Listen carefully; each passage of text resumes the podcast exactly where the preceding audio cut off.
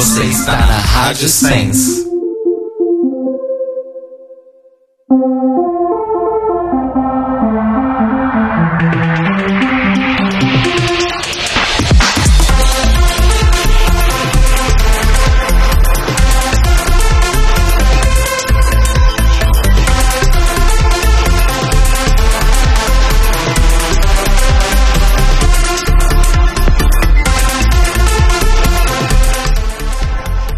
Olá, amores! Estamos começando mais um The Libraries Open ao vivo aqui pela Rádio Sense em sensecast.org. Eu sou o Rodrigo. Eu sou o Telo. E eu sou o Cairo.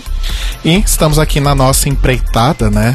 Nossa missão hashtag Voto Colorido das eleições 2018, entrevistando candidatos ao, aos cargos do Legislativo, candidatos LGBTQI+.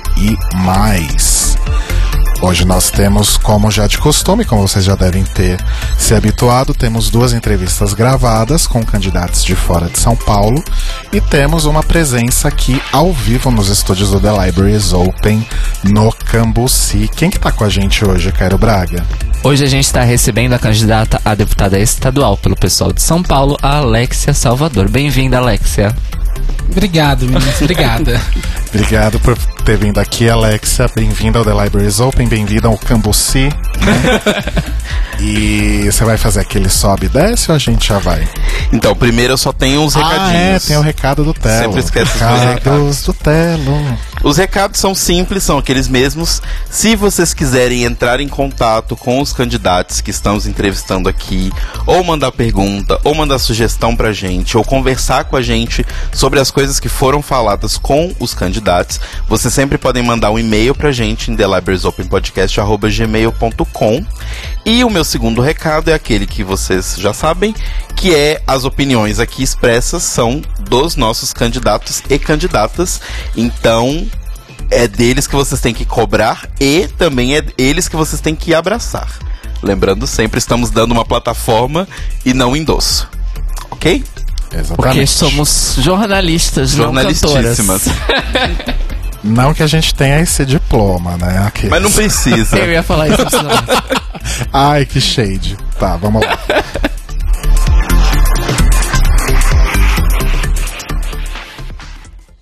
Bom, começando a nossa entrevista, é, Alex, a gente queria pedir para você primeiro falar para as pessoas quem você é, contar um pouco sobre a sua vida e sobre a sua trajetória para que as pessoas possam entender melhor quem é a Alexia Salvador.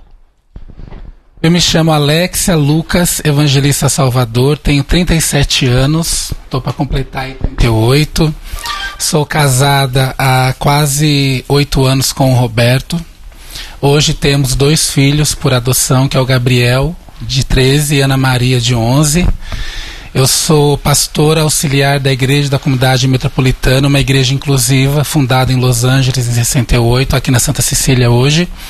Sou vice-presidente da ABRAF, Associação Brasileira de Famílias Homotransafetivas, e há 14 anos sou professora da rede pública do Estado e leciono português. E a minha história se dá como a maioria dos LGBTs que se percebem diferente quando criança e vai se descobrindo. Eu sou de Mariporã, embora seja grande São Paulo, mas fui criada na área rural de Mariporã, então eu vou crescer, vou ter a minha adolescência, início da fase adulta, sem saber o direito quem eu era, qual era a minha identidade, como ela podia se expressar. E aos 18 anos eu larguei tudo e fui morar numa comunidade para cuidar de pessoas moradores de rua. Fiquei lá por dois anos, fundamos uma comunidade, eu era católica. Depois eu vou para o seminário, vou ficar no seminário por quase quatro anos para ser padre. Pensa eu padre hoje. Mas sempre envolvida nos movimentos sociais, engajadas em distribuição de cestas, em lutas sociais. é. Enquanto professora, nunca vou me esquecer do ano de 2007 e 2008, porque eu sou da POSP e a gente luta mesmo, sou de esquerda mesmo, então a gente sempre lutando pela dignidade humana, tentando trazer as minorias à tona. E então a, a minha vida toda vai se pautar nesse enfrentamento social, mas também numa luta muito particular minha, porque eu não me aceitava enquanto trans.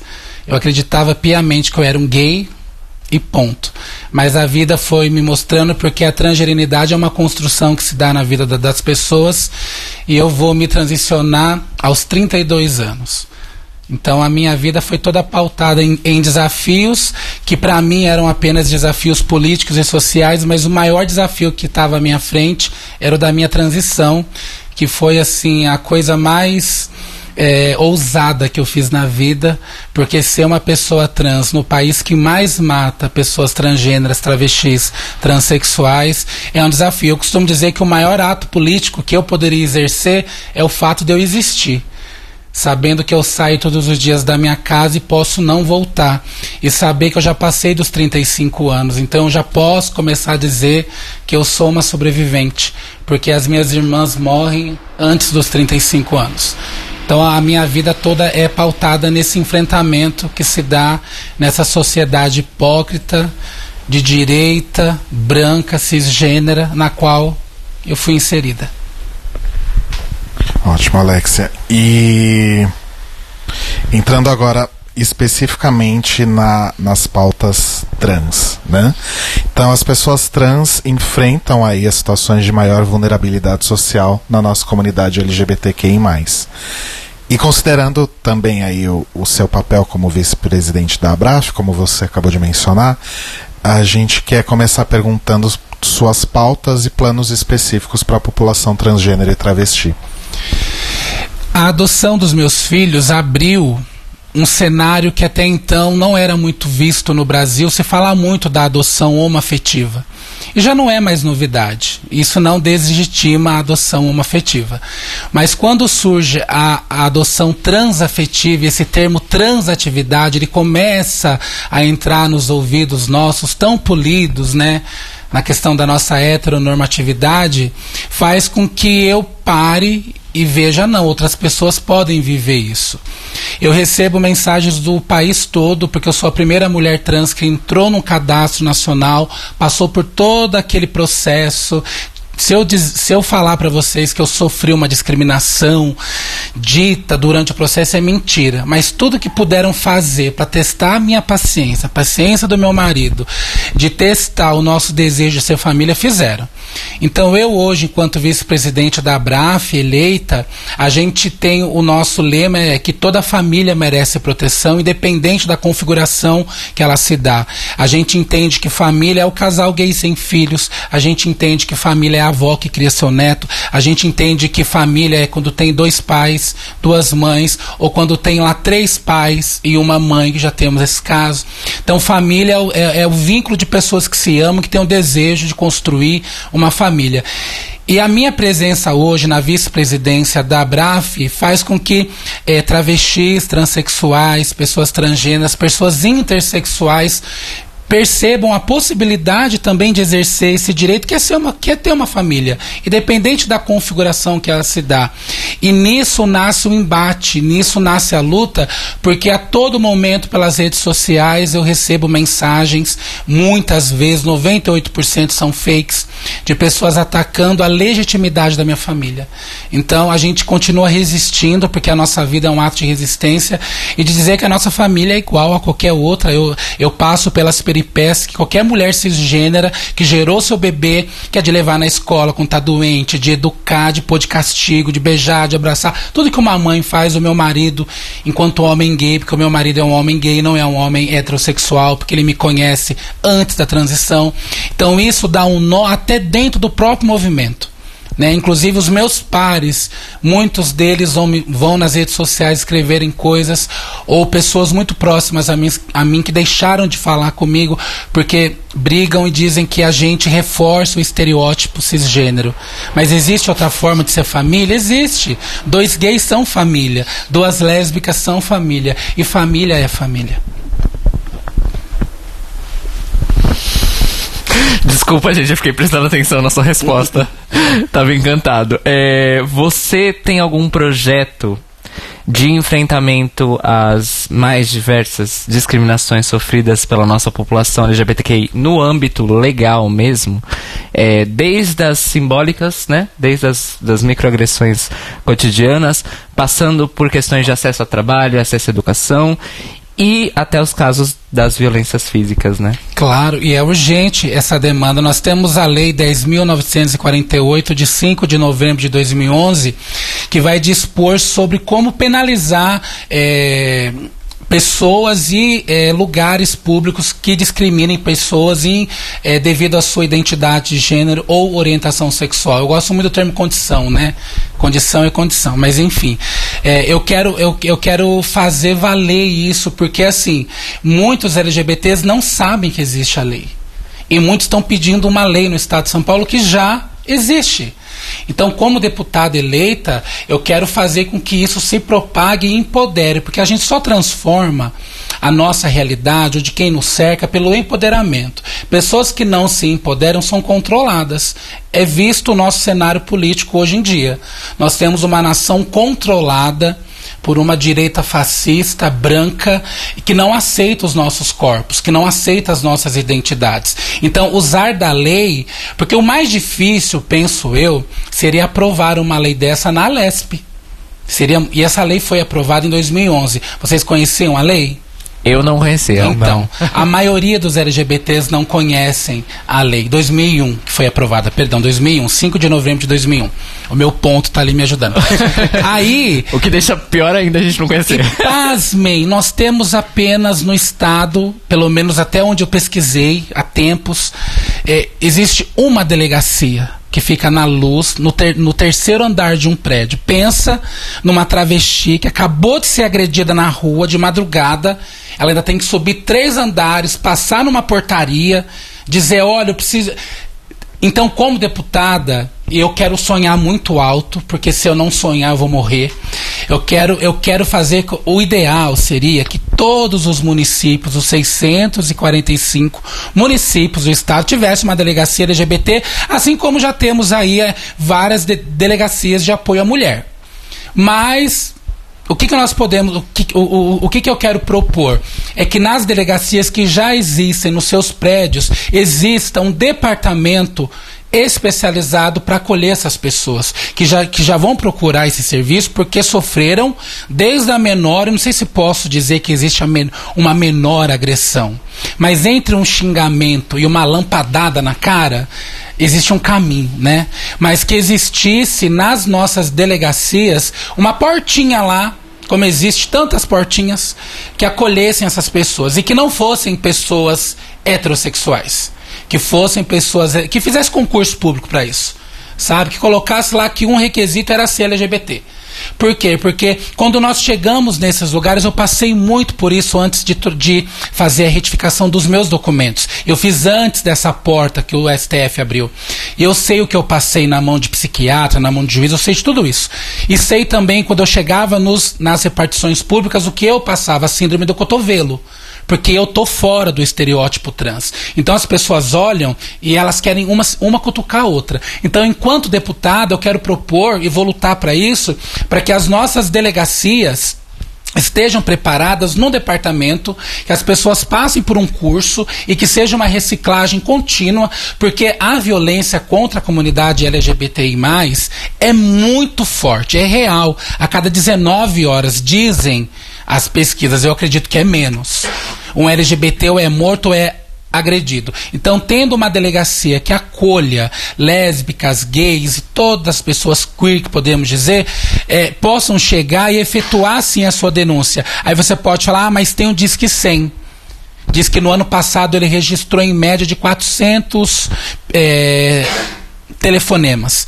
A coisa é muito maior. Se nós somos o país que mais mata LGBT e o Disque 100 falar para mim que ele registrou 400 ligações, tem alguma coisa errada. A fragilidade humana nos lança para fora disso. Então, a partir do momento que uma mulher hoje, ela sabe que aquela delegacia é da mulher e que ela vai chegar lá, é uma mulher que vai atendê-la, é uma mulher que vai efetuar o seu boletim de ocorrência, como que um gay, quando chega numa, numa delegacia que tem esse departamento LGBT, que é gay, ele vai olhar e vai ter um gay lá sentado, vai saber entender, vai saber colher as informações, porque a gente sabe que quando heterossexuais, pessoas cisgêneras, entram na história para ouvir os nossos depoimentos, elas, por mais que elas transcrevam, elas não sabem o que a gente passou. Porque esse lugar é nosso. A minha candidatura marca um lugar de fala. Muitos LGBTs que me entristece muito, vou aproveitar a pergunta, me chamam no, no, no, inbox ou no Face e falar assim: você não pode me representar, você não tem capacidade para me representar. Então, quem que tem capacidade para representar a comunidade LGBT? Uma pessoa cisgênera amiga da causa?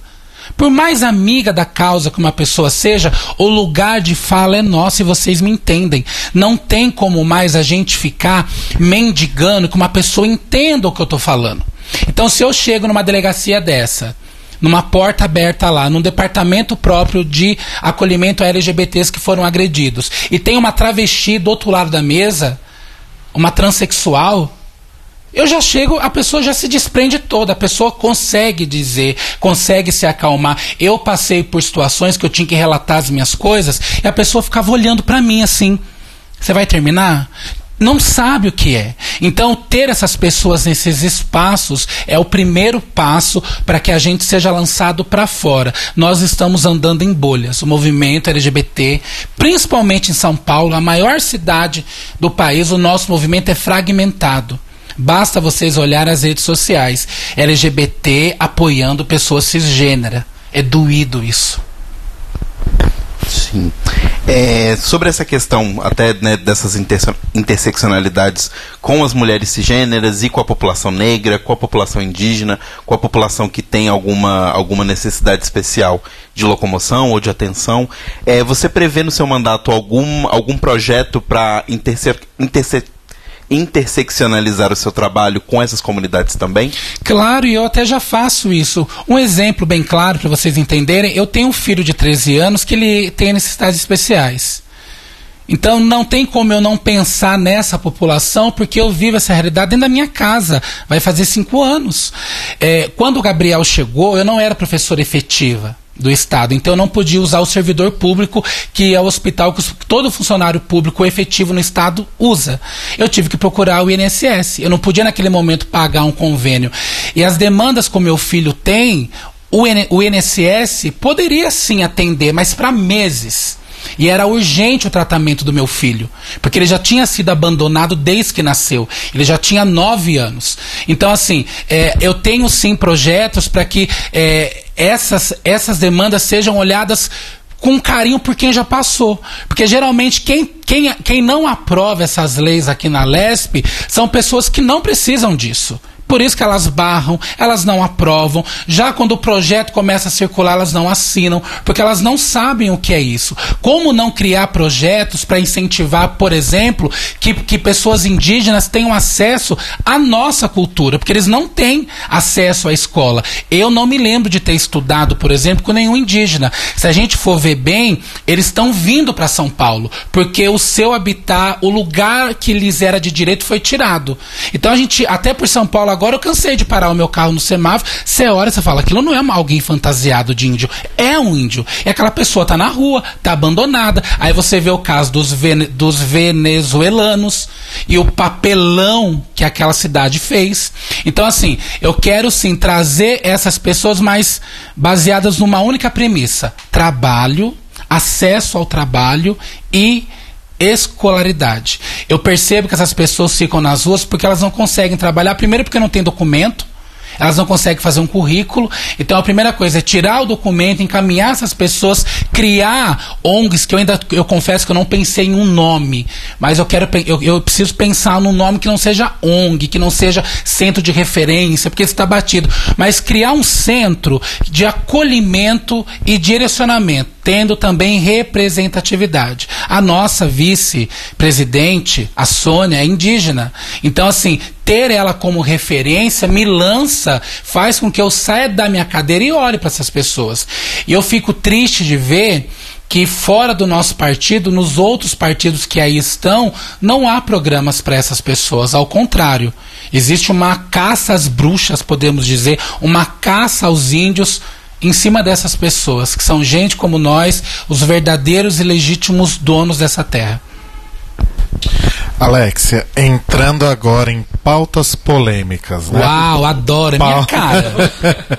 pautas que a nossa sociedade considera polêmicas. A gente queria saber os seus posicionamentos especificamente em relação a três, Ui. que são a descriminalização do aborto, a manutenção do Estado laico e a descriminalização das drogas. É aborto, Estado laico e drogas. Então vamos lá. Três temas que eu amo. Então vamos começar pelo aborto. Eu sou uma mulher transgênera, eu não nasci com útero e nem se tivesse transplante eu faria.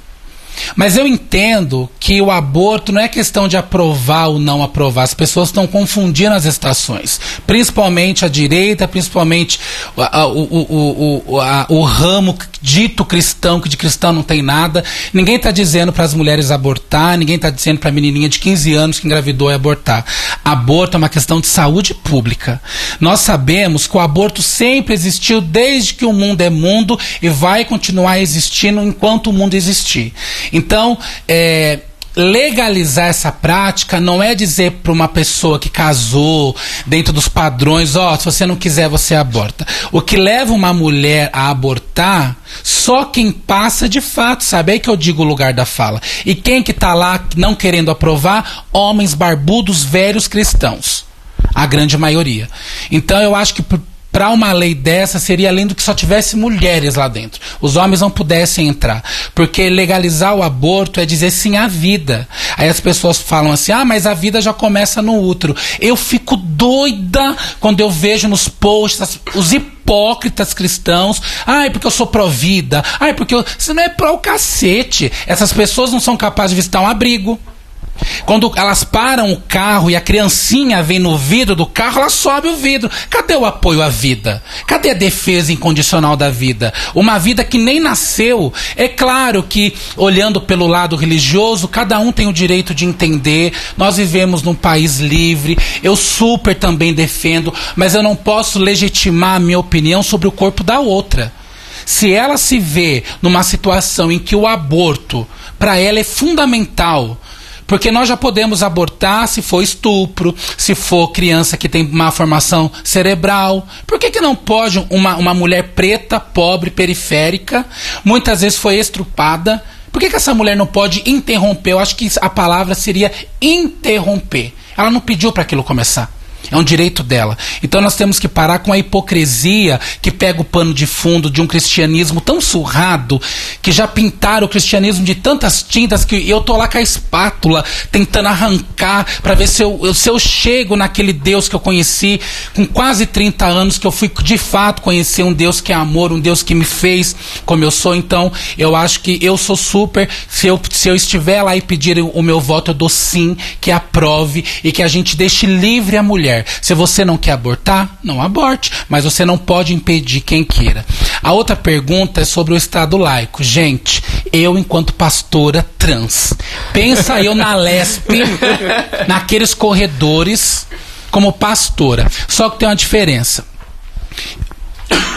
Perdão. Eu costumo falar que só de ser pastor ou pastor ou padre ou babalorixá ou monge, qualquer título religioso que você queira dar, deveria ser um diferencial para um candidato. Desde que esse candidato, que é líder religioso, exercesse de fato naquele espaço de poder, naquele espaço de decisão, a vida, direitos. O que, que acontece hoje no Brasil? Essa bancada da Bíblia que lá está em Brasília, que está na Lesp, que eu tô chegando, que está lá, eles usam um discurso em que eles usam Deus como arma. Isso vai refletir nos nossos corpos transgressores, nas nossas identidades e nas nossas demandas. Eu, enquanto pastora, você é a primeira a me levantar caso eles comecem um culto. Eu fico doida quando eu vejo aqueles vídeos nas redes sociais, em Brasília, aqui, em várias casas. Eles se levantam e levantam a mão e começam a orar. Onde está o Estado laico de direito? Que é lei, que está na Constituição. Onde está a garantia disso? Como que as pessoas podem aceitar isso? Então, eu, enquanto candidata, eu serei uma deputada eleita pelo povo para defender o povo. Lá dentro, o que eu trago como re, re, religião não pode direcionar as minhas decisões. Infelizmente, hoje, em Brasília principalmente, aqui em São Paulo, em outros estados, a gente vê que o posicionamento religioso é o que vai editar a regra de um mandato de alguém. E isso vai interferir na vida das pessoas. Nós não podemos mais permitir que isso aconteça. Então, para mim, o Estado laico, eu em momento algum, numa tribuna, eu vou pegar a Bíblia, como eu vi no debate presidencial, que eu quase tive um infarto na minha casa. A pessoa pega a Bíblia para legitimar, chega, de, deixa a Bíblia para usar dentro da sua igreja, no seu espaço religioso. Lá você pode falar o que você quiser, como você entende. Na Assembleia Legislativa, eu não vou permitir que ninguém use o santo nome de Deus em vão. Vocês vão ouvir falar muito de mim por causa disso, que eu vou me levantar, vou ficar louca, vou falar: você para. Para. Porque não, não foi para isso que você foi eleito ou eleita. Em relação às drogas, eu faço parte da Dobradona. Não sei se vocês ouviram falar já. A Dobradona, Renata Peron esteve aqui. Sim. E nós fazemos parte da Dobradona. Na Dobradona, nós temos um, um candidato a deputado federal que defende a legalização da maconha. Ele luta, que é o Profeta Verde. Algumas pessoas me chamaram depois nas redes sociais falando como que você pode estar associando a sua imagem à imagem de um maconheiro. Aí eu falo, bebê, a minha imagem já está tão desassociada de tudo. Isso não é nada para mim, mas vamos conversar, vamos pontuar. O que, que eu penso sobre a legalização da maconha? É urgente. Essa população existe. Ninguém aqui está dizendo que é para o pai comprar um, um, um, pouquinho de maconha, bolar um cigarrinho no papel de e chamar seu filho, vem cá que eu vou te ensinar a fumar uma taba. Na taba, a linguagem da, das travas, né? Fumar uma maconha, não. É, é, é, uma questão também de saúde pública. O estigma que recaiu sobre uma, uma pessoa que usa maconha equivale ao estigma de um negro de uma travesti. É o mesmo estigma, porque causa o quê? Segregação. Então, legalizar é fazer com que essas pessoas não sejam mais tão perseguidas, principalmente pela polícia, porque quando eles param um playboy branco do olho azul, lá com, o seu cigarrinho, é uma coisa. Pegam um menino pretinho da favela. A história é outra. Eles não querem aplicar a lei do usuário para o usuário. Então, legalizar é fazer, não é fazer com que a gente saia dizendo para as pessoas vamos fumar uma maconha, maconha é bom. Não, não é isso. É dar liberdade para um estado de direito em que as pessoas podem sim. Eu, gente, eu sou fumante, infelizmente. Eu sei que faz mal, um dia eu paro. Se eu posso entrar numa padaria comprar o meu cigarro, por que, que você não pode comprar o seu cigarrinho de maconha. Tantos países já fazem isso. E o Brasil parece que não quer acordar. A bancada da Bíblia vem gritar Salmo, Isaías. Vai gritar para tua mãe. Tá na hora da gente perceber que essas pessoas são cidadãos como a gente, elas trabalham. Agora, aquele caso mais grave de um dependente químico, tem já os lugares, as instituições que cuidam dessas pessoas. A lei já garante isso. Agora, legalizar o aborto, legalizar o uso da maconha é, não faz de mim uma pessoa menos digna de estar na leste, porque é isso que eu já ouvi nas redes sociais. Então, bebê, sinto muito informar, eu apoio sim. Bom, agora indo para assuntos mais leves ou não. Vamos lá. É, a gente quer saber quais propostas você tem para a área de cultura e educação, né? Então, eu tenho a minha grande amiga Renata Carvalho, que todo mundo já viu aí, né? Esse bombardear em cima da peça teatral que ela traz. A grande pergunta: se Jesus nascesse travesti? Então, eu, enquanto é, deputada estadual, eu quero promover ainda mais a cultura LGBT, que é uma cultura não vista. Sabe, às vezes, eu acho não, eu tenho certeza que o nosso país é tão homofóbico, transfóbico, lesbofóbico, tudo fobia que você possa pensar, porque as pessoas não conhecem a gente. As pessoas, muitas vezes, elas querem nos pautar do que elas veem na parada LGBT, porque é o que vai pra mídia.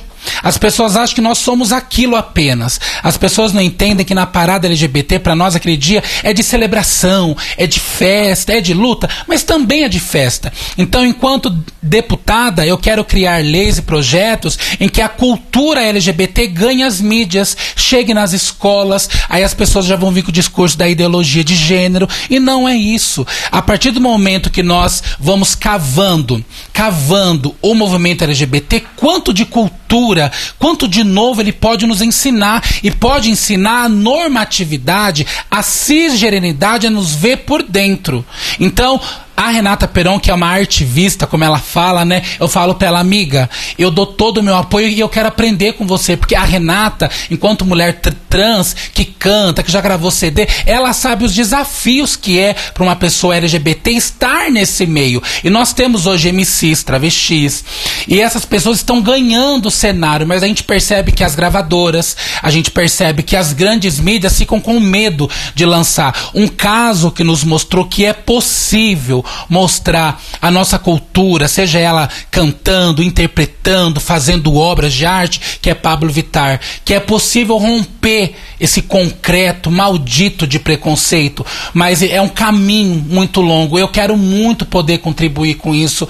E, e uma coisa que é legal, eu gosto muito em mim, é ouvir as pessoas. Eu quero exercer um mandato, não eu exercer. Eu quero mensalmente estar com as pessoas, criar plenária fora da LESP. Sabe, fora de lá, vou ver um lugar que vai ficar fixo para eu ouvir essas pessoas falar o que, que vocês querem fazer, qual que, o que, que vocês precisam. Porque os políticos não ouvem a gente, não. Eles ficam agora atrás das pessoas para votar. Elegeu só quatro anos depois. Sim. É, Alex, agora uma questão aqui, já pra gente caminhar pra nossa parte final. Você é uma mulher trans, né? Mãe de dois filhos, pastora de igreja. Você deu uma entrevista para a Folha de São Paulo recentemente. Você mencionou que, se eleita, isso daria um nó na cabeça da bancada evangélica. Né? E toda discussão de teologia que você tem na sua vida, você leva isso muito para sua militância. E a gente queria saber como você pretende tanto levar né, essa sua questão da teologia, da forma como você pensa enquanto mulher, enquanto ser humano, para o seu trabalho na, na Câmara e também como você já está esperando o enfrentamento que vai vir de volta justamente dessa bancada evangélica e dessas outras pessoas preconceituosas que ainda têm essa visão muito atrasada do que é Bíblia, do que é Deus, do que é tudo isso. É, é, importante a gente saber e pensar que a Bíblia é um livro que levou quase 900 anos para ficar pronto e ela, e ela não caiu do céu com capa de cor e zíper, como muita gente acredita, né? Ou como muitas igrejas ensinam. A teologia queer, a teologia inclusiva que eu tive acesso quando eu conheci a ICM há oito anos atrás, foi o que mudou a minha vida. Lá eu fui poder entender que Deus é mãe, que Deus é mulher, que Deus é travesti, que Deus é trans, que Deus é gay, que Deus é magro, Deus é gordo, que Deus é a, é representação humana. E, e, e não tem um contrato né, específico que é uma pessoas é, cisgêneras heterossexuais. Eu sei que sendo eleita, eu vou enfrentar diariamente piadinhas, porque eles fazem, né? Olhares, comentários, não só dos deputados que lá estarão, mas da nação toda.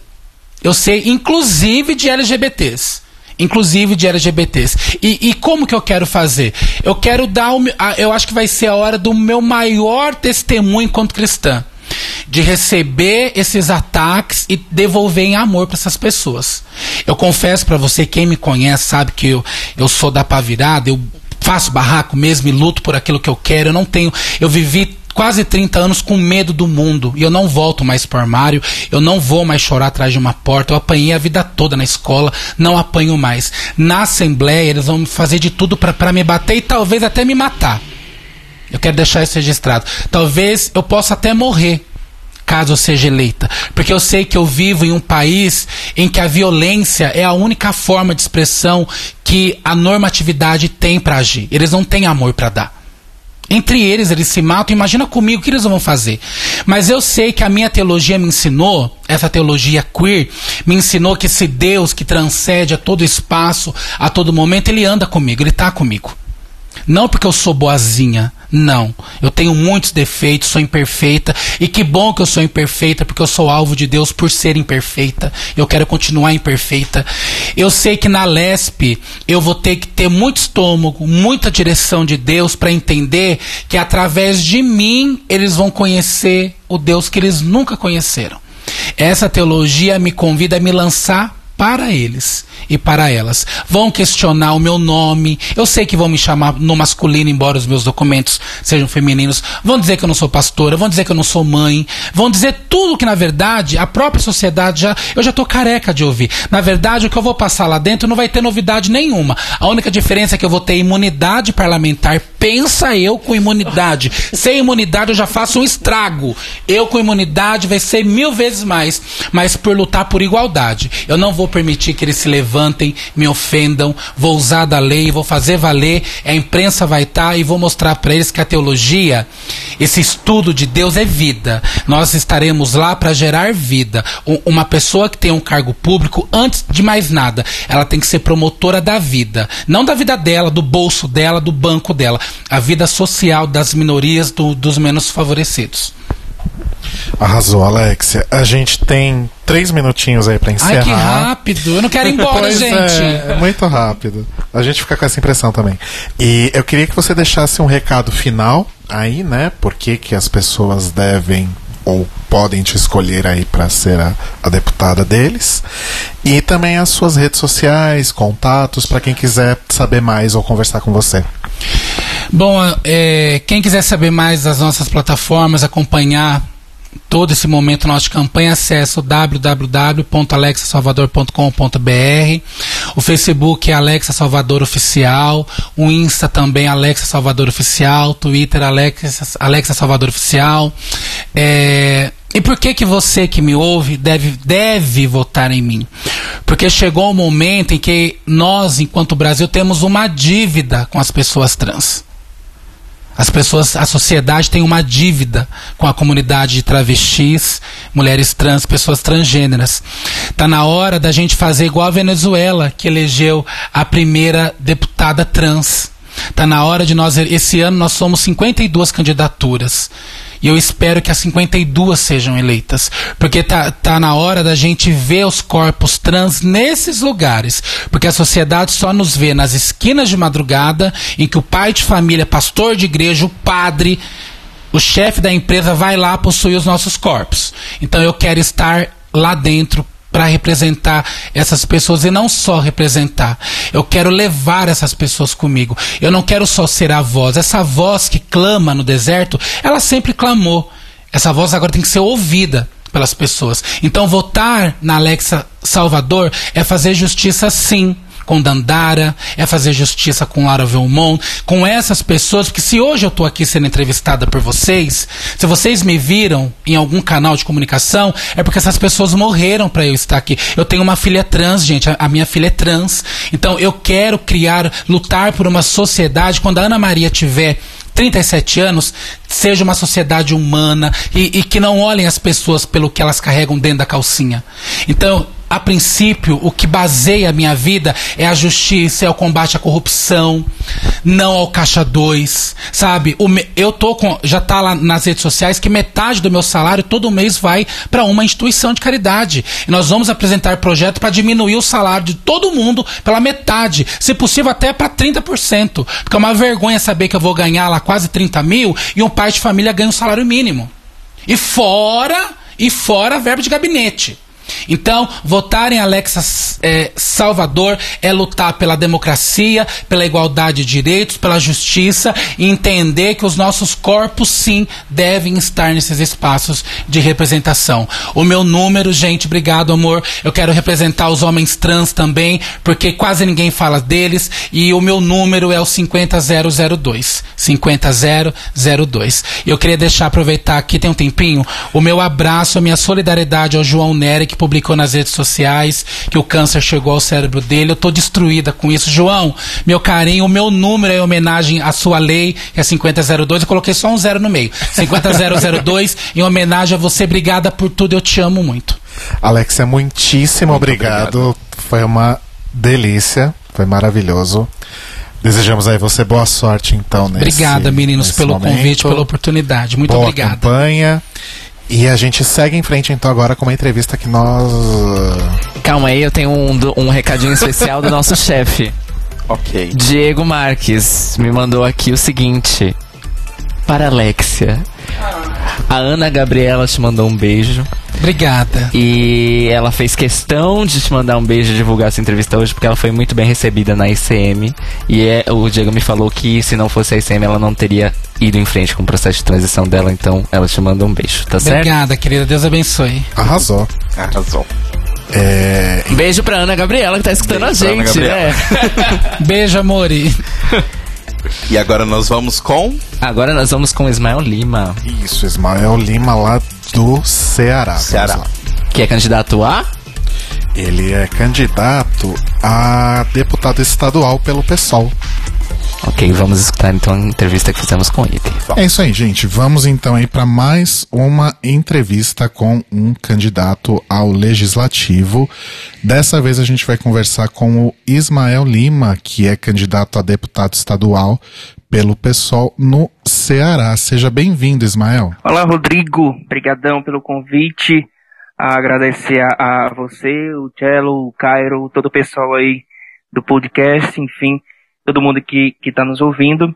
A gente agradece e a gente espera poder bater um papo aqui bem bacana. Ah, com certeza, a gente que agradece aí muito pela disponibilidade. Vamos lá então, Ismael. É, eu queria que você começasse então se apresentando, né? Falando um pouquinho sobre você, sobre a sua trajetória política e a sua conexão com a nossa comunidade LGBTQI. Bacana. Então, é, sou professor, sou graduando, na verdade, em filosofia, ainda estou na fase de conclusão do curso de licenciatura em filosofia pela Universidade Federal do Cariri em Juazeiro do Norte. E aí alguém de repente pode depois dar uma pesquisada ver que Senador Pompeu, que é onde eu moro, no Sertão Central Cearense, fica um pouco distante. Então, eu morei em Juazeiro de 2012 a 2015, e aí em 2015 retornei para Senador Pompeu por conta de, algumas, de alguns projetos, e acabei ficando e deixei o curso lá e estou para terminar agora, logo após o período eleitoral, final desse ano, começo do próximo. Mas é, antes mesmo de, de concluir, já estou atuando como professor da rede pública estadual de ensino, de ensino aqui no Ceará. Já passei também por algumas experiências no ensino fundamental, no ensino infantil.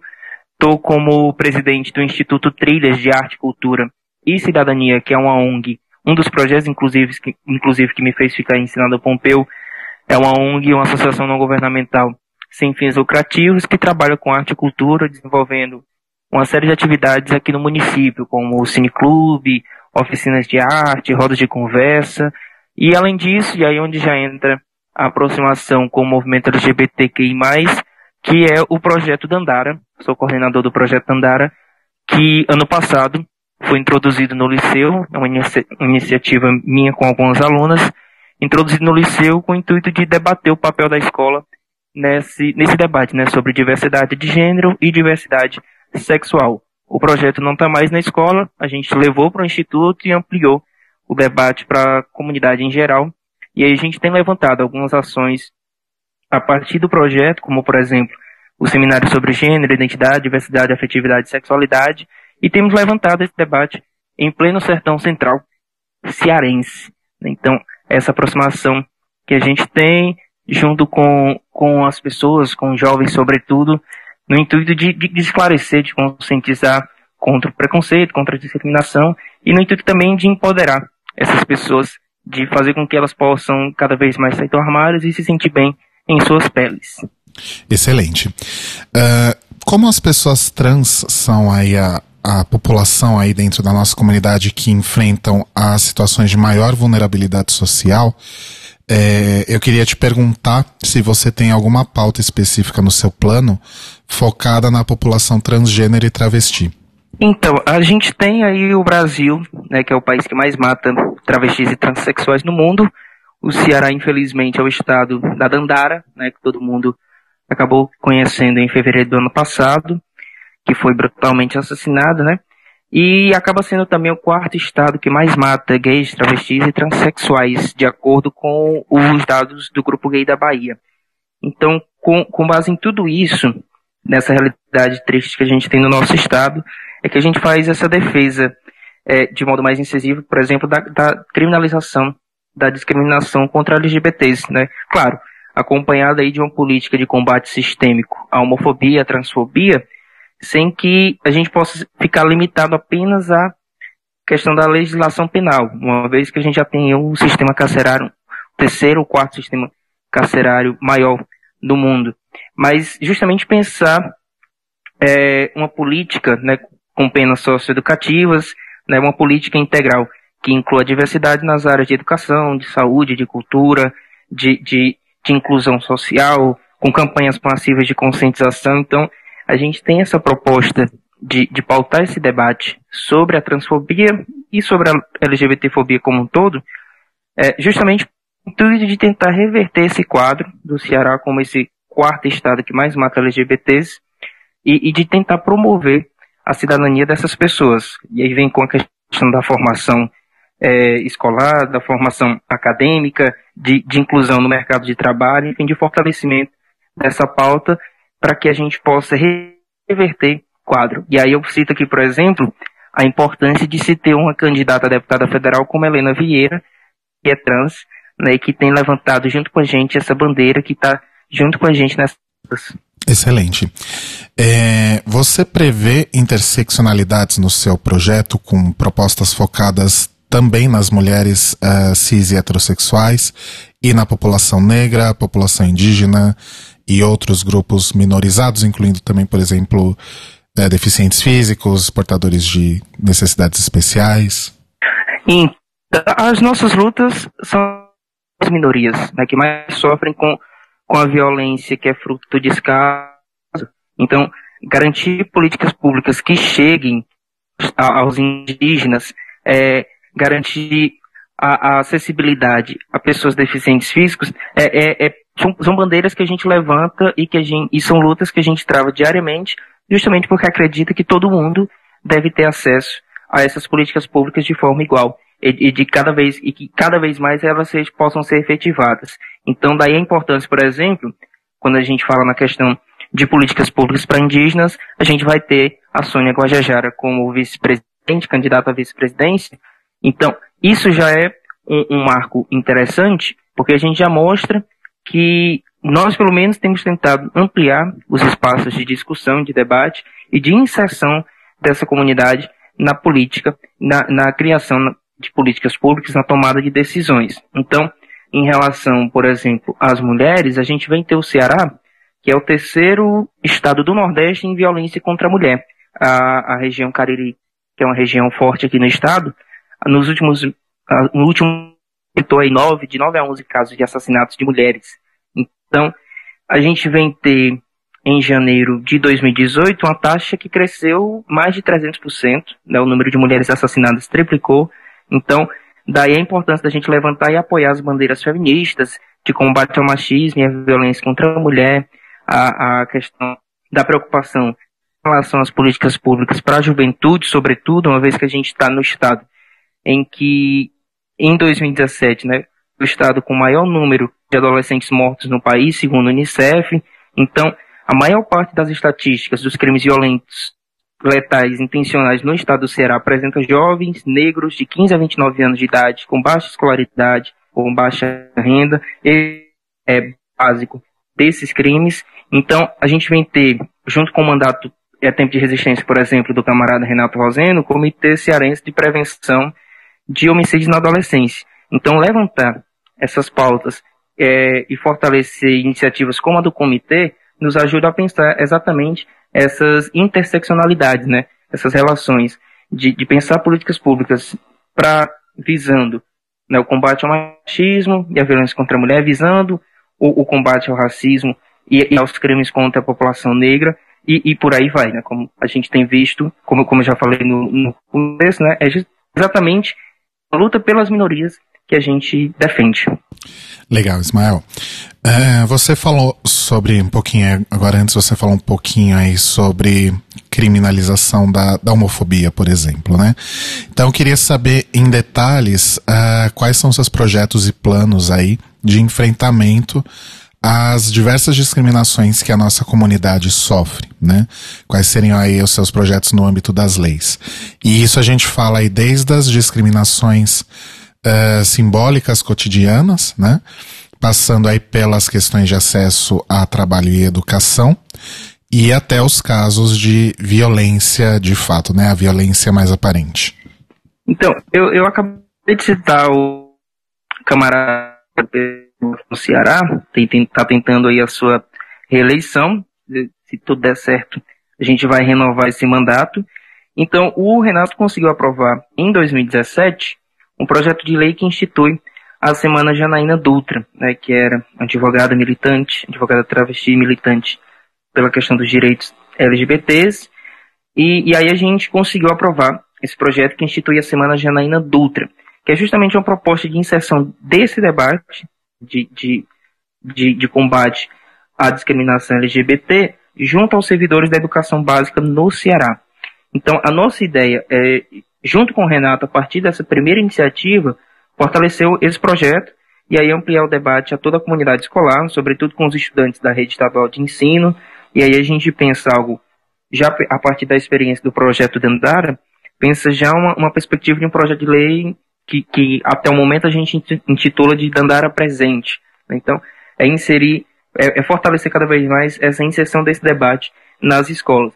Mas não só nas escolas, é, mas também ampliar esse debate às diversas áreas, como saúde, assistência social, já está na educação e aí fortalecendo a educação. Enfim, é, é levar de fato o debate de conscientização através de campanhas, de, de promoção de conversas nos mais diversos setores da máquina pública e também tentar fortalecer para além desses espaços do, do poder público. Então, acredito bastante, por exemplo, que a escola é, ela precisa pautar esse debate de forma ampla. E aí eu, vem, vem a questão de combater um projeto grotesco como escola sem partido. Né? Então, há essa ideia também de, de pensar isso e levar, por exemplo, para as universidades esse debate. Como? A partir da, do fortalecimento da política de, de cotas né, e aí ampliar para as pessoas trans é, para que tenham acesso às universidades públicas do Estado, sobretudo, e aqui eu cito o exemplo da Universidade Federal do Cariri, que levantou esse debate no ano passado e apresentou a proposta de cotas para travestis e transexuais nos cursos de pós-graduação, a nossa ideia é que isso possa ser ampliado e inserido nas universidades públicas do Estado para os cursos de graduação e de pós-graduação, né? Então vem também a defesa de, de, projetos que a gente, por exemplo, vai intitular aqui um projeto que é o Transformar, que visa justamente incentivar a qualificação profissional da comunidade LGBT e a sua inserção no mercado de trabalho. Então a proposta é justamente criar estratégias e fortalecer o Ceará que permitam essa inserção no mercado de trabalho, na, na universidade, que a gente possa combater de fato essa discriminação que, que começa muitas vezes pela ignorância, pela falta de conhecimento, é, pelas ideologias fundamentalistas das religiões, e daqui a pouco a gente vai já falar sobre essa questão do Estado laico, né? Então, a, a proposta é, é, iniciar um combate pela conscientização. E, claro, tem, tem a questão da violência mais aparente, né, da agressão em si, como é o caso da Dandara, e aí a gente fortalece o debate sobre a necessidade de criminalizar a homofobia, a LGBTfobia e de, de pensar penas socioeducativas que promovam a ressocialização desse pessoal. Excelente. Bom, então agora a gente vai entrar aí nos temas polêmicos, né? Então, temas aí considerados polêmicos por grande parte aí da nossa sociedade, como a descriminalização do aborto, descriminalização das drogas e a manutenção do tal Estado laico, se é que a gente tem isso, né? Então, eu queria saber aí seu posicionamento sobre essas pautas polêmicas. Então, reza a lenda que o Estado laico é a maior lenda do folclore brasileiro, né? Daí a necessidade da gente combater, por exemplo, essa bancada fundamentalista que está aí ultraconservadora, que confunde muitas vezes o Estado como com as suas igrejas e acha que a Constituição deve ser substituída pelas suas os seus livros sagrados, né? Então, a gente faz essa defesa irrestrita do Estado laico justamente porque a gente acredita, ido, por exemplo, pela Bíblia. Mas nós temos uma Constituição que garante a, a igualdade de acesso aos direitos básicos e que as pessoas devem viver as suas vidas sem que elas precisem se submeter às crenças, às imposições das crenças de outras pessoas, né? Que acabam criando leis aí com base nessa, nesses princípios cristãos, né? Citando aqui a bancada religiosa cristã, fundamentalista, né, bancada evangélica. Então, a gente faz essa defesa restrita do Estado laico porque acredita que cabe ao Estado promover o debate e, e a, o incentivo às diversas manifestações religiosas. A mesma coisa vai se dar em relação ao, ao, aborto. Né? Muita gente, ah, porque vocês defendem o aborto. Eu acredito que ninguém vai defender o aborto. Né? O aborto é, na verdade, a última medida que qualquer mulher vai tomar na vida diante de uma realidade que, que lhe, lhe é tangível, né? que lhe toca, que lhe afeta. Então a gente defende a descrimina, descriminalização do aborto exatamente porque conhece a realidade de inúmeras mulheres, milhares de mulheres que acabam morrendo em decorrência de procedimentos clandestinos, sem nenhum tipo de estrutura, sem nenhum tipo de, de higiene. Então, acabam se submetendo justamente porque o próprio Estado negligencia o acesso à saúde de qualidade.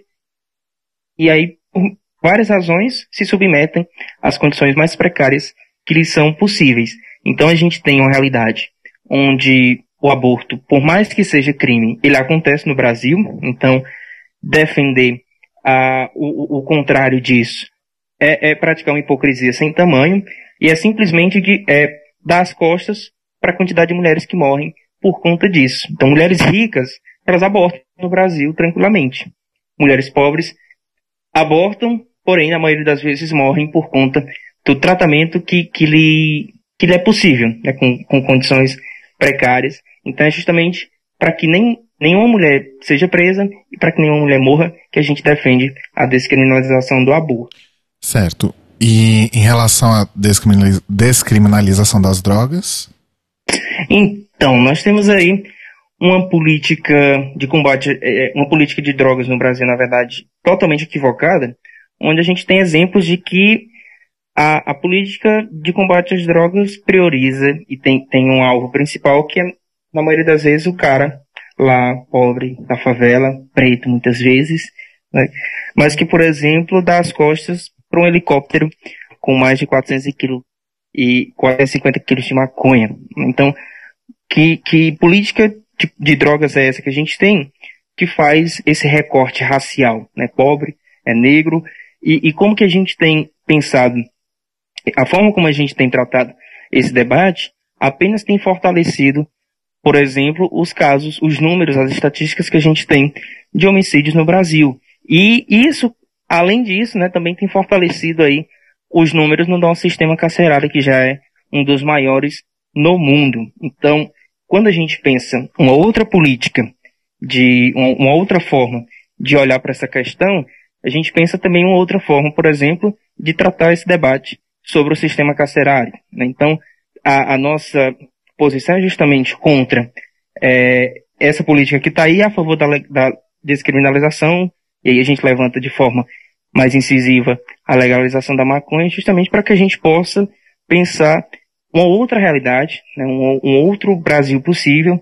que simplesmente é, não fortaleça o que a gente já tem aí de, de ruim, como essas superlotações nos presídios, nas penitenciárias do país. Ah, é importante também citar, na questão da, já que eu estava falando da questão da maconha, que a mesma precisa ser pensada, por exemplo, como a questão do uso medicinal. Né? Porém, até hoje, a gente tem um certo entrave é, em relação a muitas dessas perspectivas, exatamente por conta da política de drogas que a gente tem no Brasil. Então, a gente precisa ampliar esse debate e daí por isso a gente fazer essa defesa favorável à descriminalização das drogas. É, lá no começo você falou um pouquinho já sobre acesso à, à educação, né? É, eu queria que você entrasse agora um pouquinho em detalhes, é, como que você pretende usar a sua experiência como educador para garantir o acesso à educação e a permanência nas escolas da nossa população LGBTQI+, que sofre realmente muito com as hostilidades no sistema educacional do Brasil. Então, como eu estava falando, na escola onde eu atuei agora recentemente, antes do meu afastamento, que eu estou desde o ano passado, a gente recebeu uma matrícula de duas alunas trans, e aí a gente tem uma grande dificuldade porque há uma série de outras questões, é, questão do, é, da comunidade LGBT, né, e a gente vai ter realidades que passam, por exemplo, com famílias que têm o pai ou irmão envolvido aí na, com, com alguma relação com facções, né? Infelizmente o interior do Ceará tem sido bem acometido com essas questões das facções aqui. Mas eu acredito bastante, a partir de exemplos que, que a gente tem vivenciado de cidades vizinhas, que a gente precisa exatamente pautar esse debate nas escolas, justamente para evitar que essas pessoas deixem as escolas, né, única e exclusivamente pelo, por conta do preconceito. Né? A gente vai ter um exemplo na cidade de Iguatu, onde uma aluna não se sentia bem na sala em que ela estava, porque a todo momento as pessoas ficavam olhando e fazendo chacota é, com ela, exatamente pela sua condição é, sexual. Então a gente vem ter uma necessidade de inserir na própria no próprio cronograma das nossas aulas, isso eu fazia bastante nas aulas de filosofia, de tentar puxar esse debate, né, de tentar fazer com que essas pessoas ganhem espaço e possam, é, inclusive, ser protagonistas no processo de, de construção da sala de aula, de construção das aulas, onde elas possam falar, onde elas possam comentar sobre sua vivência e a partir disso a gente vai fazendo relação com o conteúdo para que os outros possam perceber a importância da gente acolher é, é, essas pessoas. Então a gente acredita bastante que esse debate deve ser inserido na escola, ele deve perpassar a, as nossas disciplinas de forma contextualizada, daí defender a questão da educação sexual, daí a gente colocar esse debate de forma mais incisiva, sobretudo no, nas séries iniciais. Né? A gente precisa começar a traçar esse debate já no, no ensino fundamental. Então acredito que a, o combate à, à discriminação, à LGBTfobia, passa muito por, esse espaço que é a escola, que ainda é sim um espaço muito preconceituoso, é um espaço ainda muito discriminatório. Ótimo. E quais seriam as suas ideias e suas propostas para a cultura? Então, a gente acredita bastante que deve fazer a defesa e muitas vezes na periferia, nas favelas, ah, não só no, no estado do Ceará, mas em todo o Brasil, o único braço do Estado que chega é a polícia. Então a gente precisa, e aí a gente defende a democratização do acesso, tentando pensar políticas públicas de efetivação da, da inserção, né, políticas públicas culturais que possam ser efetivadas, né? Daí levar, por exemplo, um cineclube a um distrito da nossa cidade, que é algo que o Instituto Trilhas faz todas as semanas, a gente exibe filmes a cada semana em duas comunidades rurais.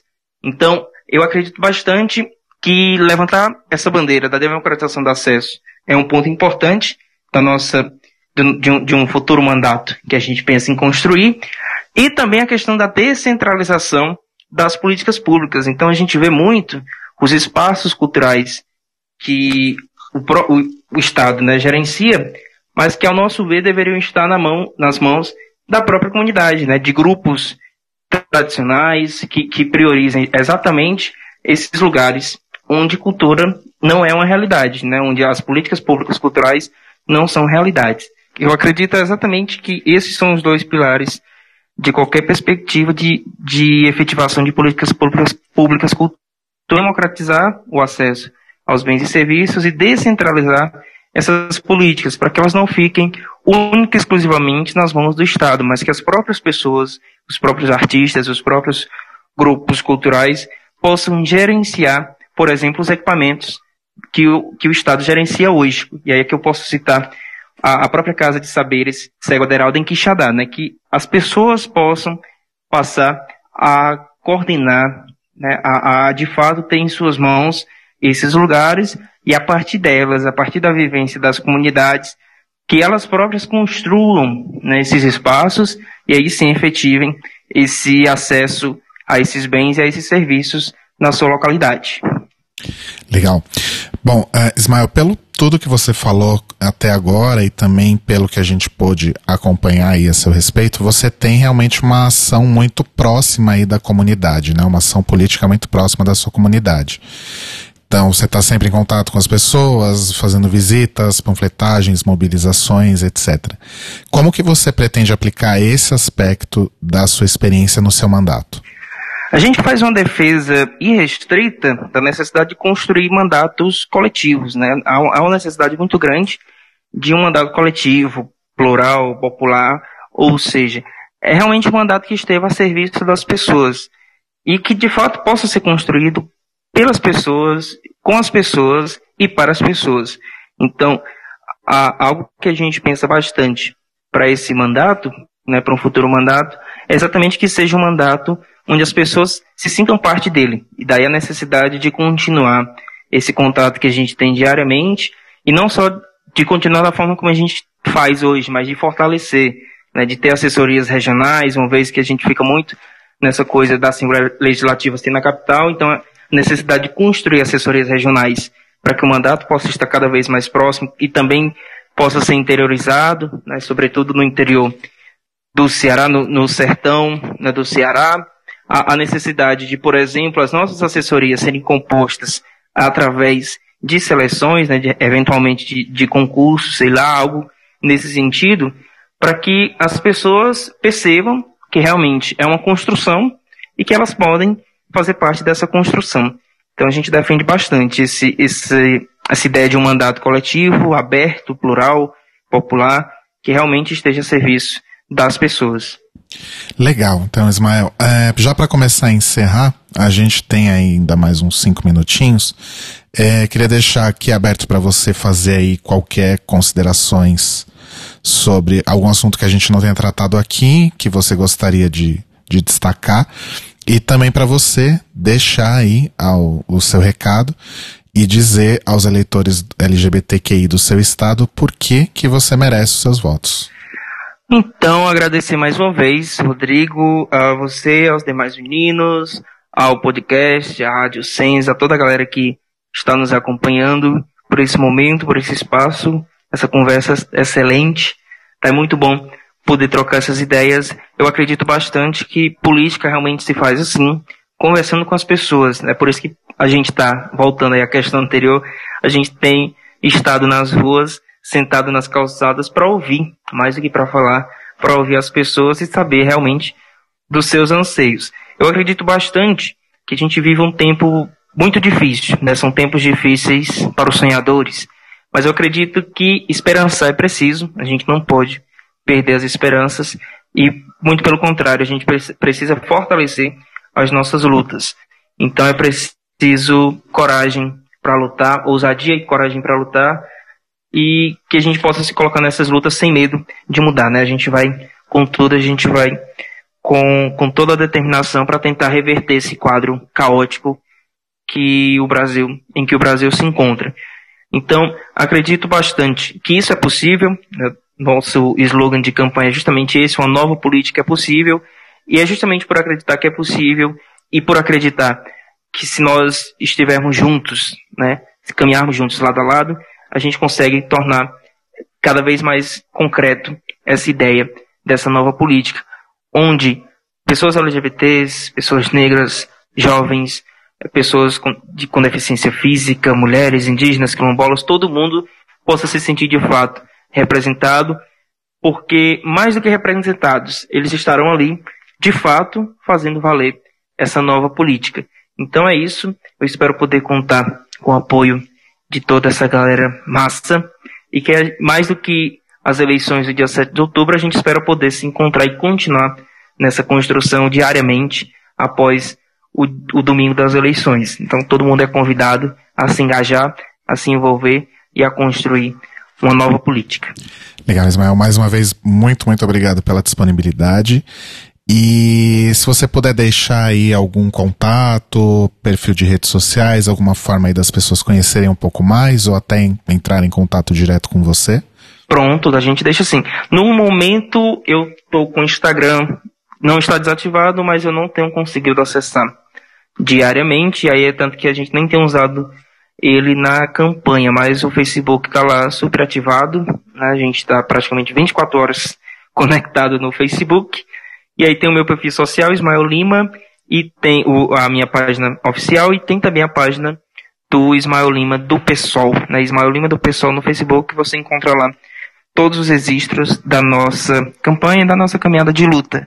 Além disso, também segue o nosso WhatsApp, é um WhatsApp aberto, todo mundo que desejar entrar em contato, é só mandar mensagem para o 88 99780 8062. Então, só mandar mensagem, de repente tem uma ideia, tem uma proposta que acha que seria bacana a gente inserir nas nossas plataformas, só mandar que a gente com, dialoga e constrói junto. Legal. E qual que é o seu número para votar na urna? 5456. 5456 Ismael Lima, eu vou votar. Muito bom, Ismael. Obrigadíssimo. Nada, que agradeço.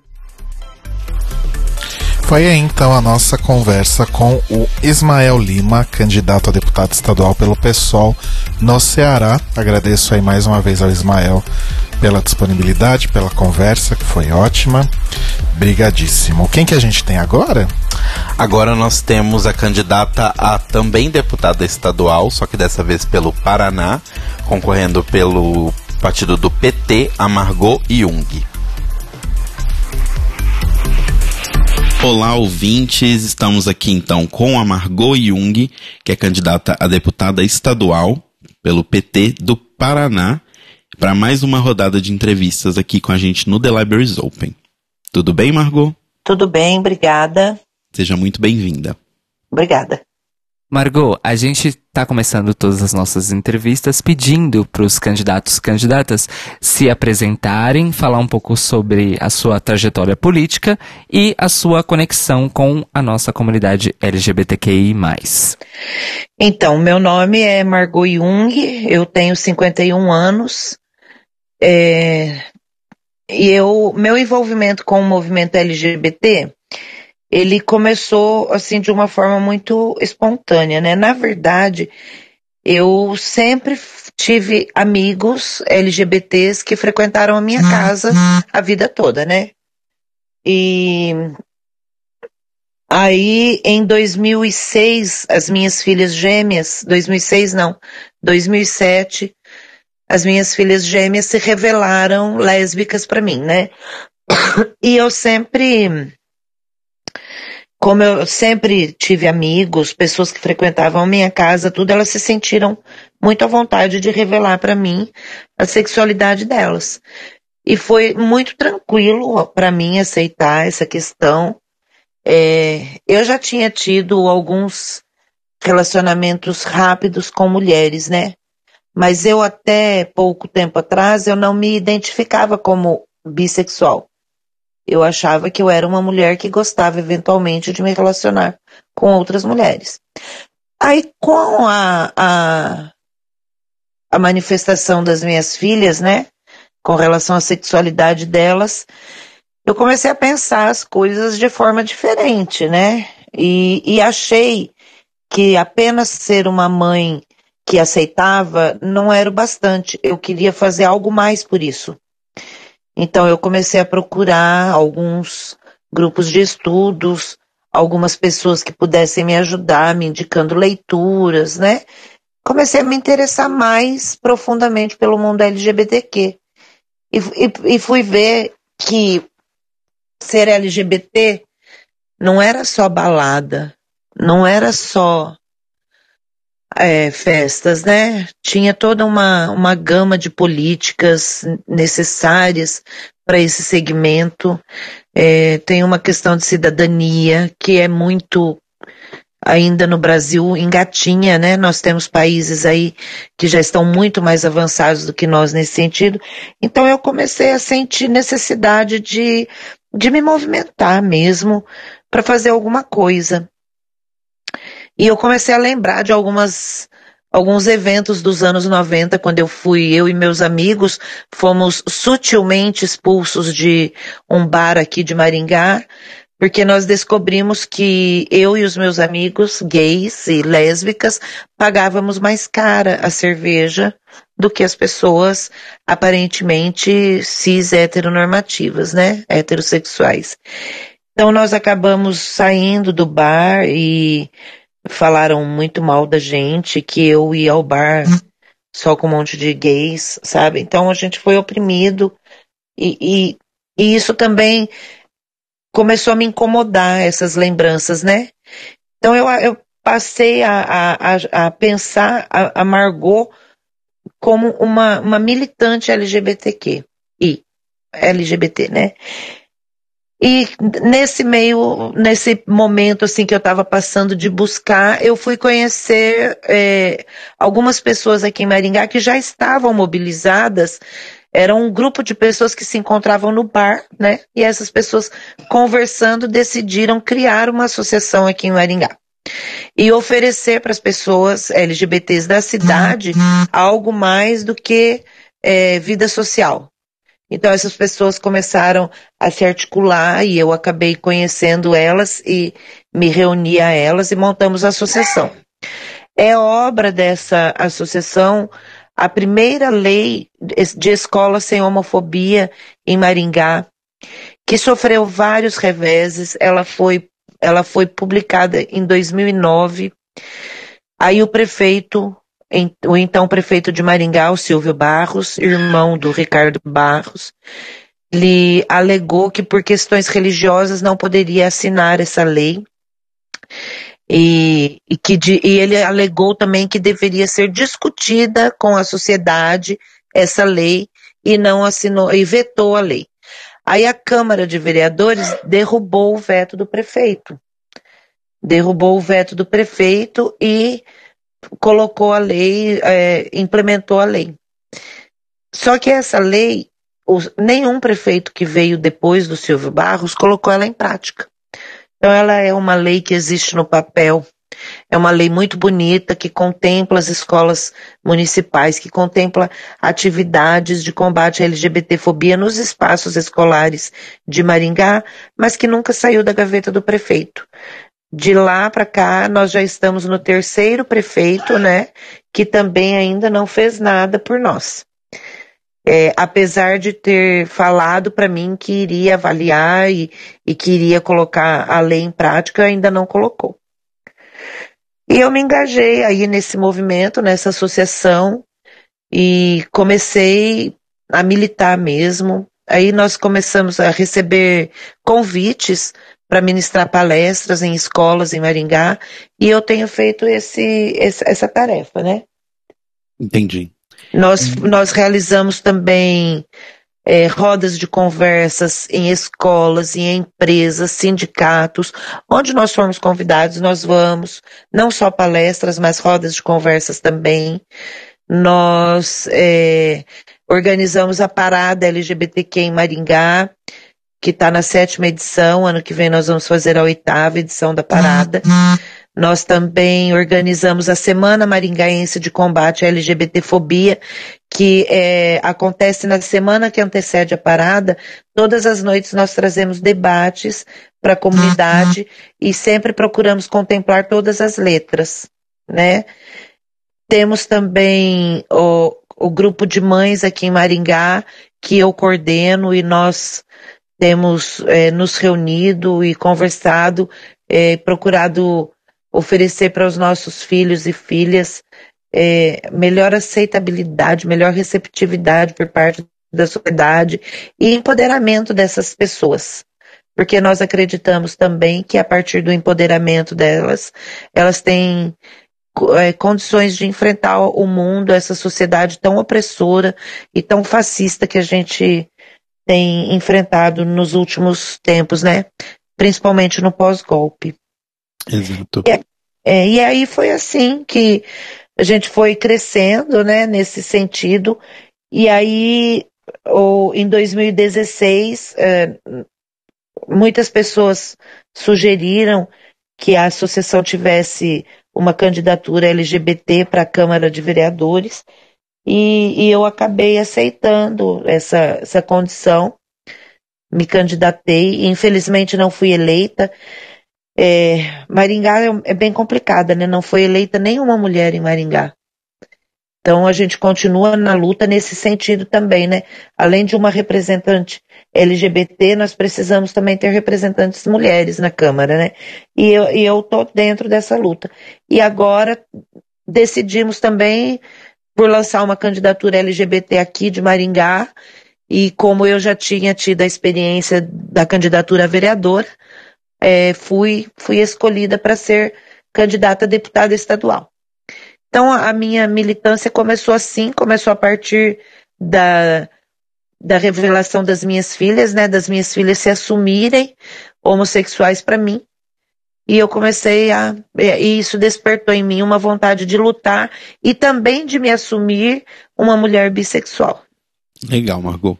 É, como a gente sabe que as pessoas trans, né, são as pessoas dentro da nossa comunidade LGBTQ que mais enfrentam problemas de vulnerabilidade social, a gente está começando todas as entrevistas perguntando se existe alguma pauta específica no seu plano, né, pra, nas suas ideias de, de levar para o seu mandato para a população transgênero e travesti do Brasil. Tem sim. É, eu tenho na, nas minhas propostas, eu tenho uma proposta de um projeto de lei de incentivo fiscal para as empresas que contratarem pessoas transexuais e travestis. É, a gente sabe que as transexuais são a, da, da, das letras, né? As transexuais são as que mais sofrem violência e são as que mais morrem por transfobia, né? Por LGBTfobia. Então, para apoiar essas pessoas, é, nós temos um projeto é, de propor uma lei de incentivo fiscal para as empresas para a contratação de pessoas transexuais e travestis, visando a empregabilidade delas, melhor qualidade de vida. Nós também temos um projeto de geração de renda e empreendedorismo para as pessoas LGBTs. É, você vê que nós temos muitas pessoas LGBTs que têm, é, são autônomas, mas que poderiam ter um apoio de geração de renda para formarem suas empresas e contratarem outras pessoas para trabalharem também. É, é, deficitário esse, esse, esse, essa, essa eu não quero dizer esse hábito aqui no Paraná, né? Mas no Brasil, de um modo geral, é deficitário o estímulo ao empreendedorismo para pessoas LGBTs. E, a, e o nosso grupo, nós temos um projeto de fazer uma lei nesse sentido, de estimular o empreendedorismo e a geração de renda das pessoas LGBTs.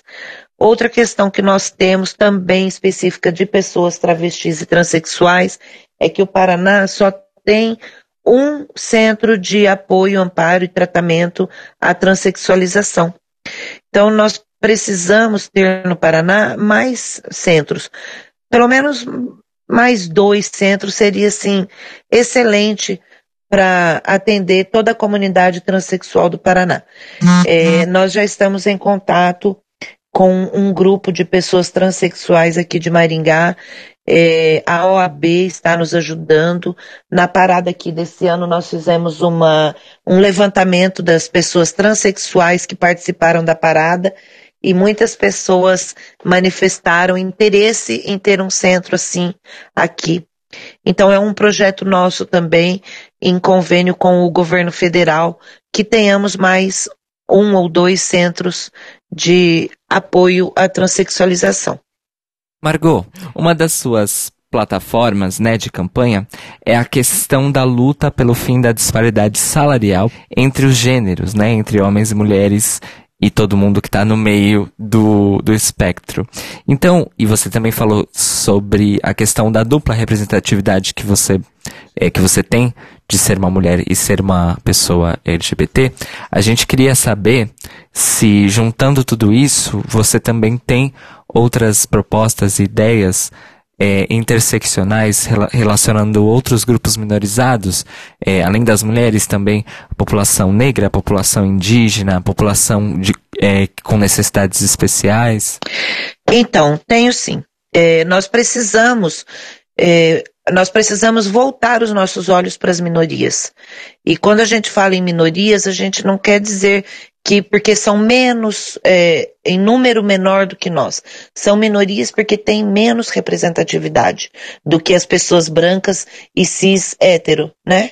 Então nós precisamos voltar os nossos olhos principalmente para as mulheres, porque as mulheres a gente sabe que mulheres têm tripla jornada de trabalho, porque nós trabalhamos fora, nós cuidamos de casa, mais do que os homens.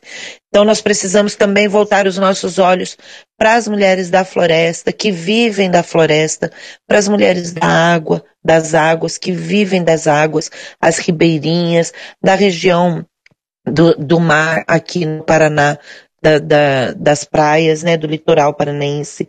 Nós temos é, colônias indígenas aqui, tribos indígenas aqui no Paraná, que carecem de, de, de atenção. Nós precisamos melhorar a vida dessas pessoas. Nós precisamos que todas as universidades públicas do Paraná tenham cotas para é, cotas raciais, cotas para as pessoas negras. Você vê Maringá é um assombro. Maringá foi a primeira, a Universidade Estadual de Maringá foi a primeira universidade do Paraná a autorizar uma estudante transexual a usar o nome social. E essa mesma universidade não oferece cotas para pessoas negras. Faz mais de um ano ou de dois anos que está sendo feita essa luta e, e, nós não conseguimos sucesso. Então nós precisamos realmente voltar os nossos olhos, pensar em políticas públicas que atendam essas pessoas para que elas um dia deixem de ser minoria para que elas um dia tenham voz, tenham representatividade, inclusive nos espaços legislativos também. Porque eu sinto falta de pessoas negras na Assembleia. Eu sinto falta também das pessoas LGBTs, falta das pessoas indígenas, falta de mulheres. Porque nós temos, na verdade, nós temos mulheres na Assembleia, mas que não representam as mulheres. Porque são mulheres que estão, na maioria das vezes, são filhas de políticos, ou esposas, é, ou irmãs, alguém da família, é, algum homem que é político, que incentiva essas mulheres. E, e elas acabam reproduzindo o discurso do macho, do homem, o discurso do opressor não têm um discurso próprio, não legislam em favor das mulheres, não fazem políticas voltadas para as mulheres. Estão sempre cumprindo as ordens dos homens, dos capa preta, dos partidos. E nós precisamos de mulheres diferentes na Assembleia. Nós precisamos de mulheres que tenham ideia própria, que legislem para as mulheres, que não sejam meras reprodutoras de discursos, né? E precisamos também ter LGBT eu, eu não conheço na história do Paraná um deputado ou uma deputada declaradamente LGBT. E, e, e a, a, população LGBT do Paraná não é pouca. Tem um estudo que 10% da população do estado é, é, de pessoas LGBT. E cadê a voz dessas pessoas? Quem que vai uhum. falar por elas? Quem que vai lutar por elas? Então, é, precisamos também disso, né? É, negros e negras a baixa representatividade e, infelizmente, meninos e ouvintes em geral da rádio, nós sentimos muita falta de mulheres que votem em mulheres, mas de mulheres que procurem conhecer a luta das candidatas, para evitar que fiquemos a vida toda votando nas mulheres de políticos, nas filhas de políticos que vão reproduzir o mesmo discurso.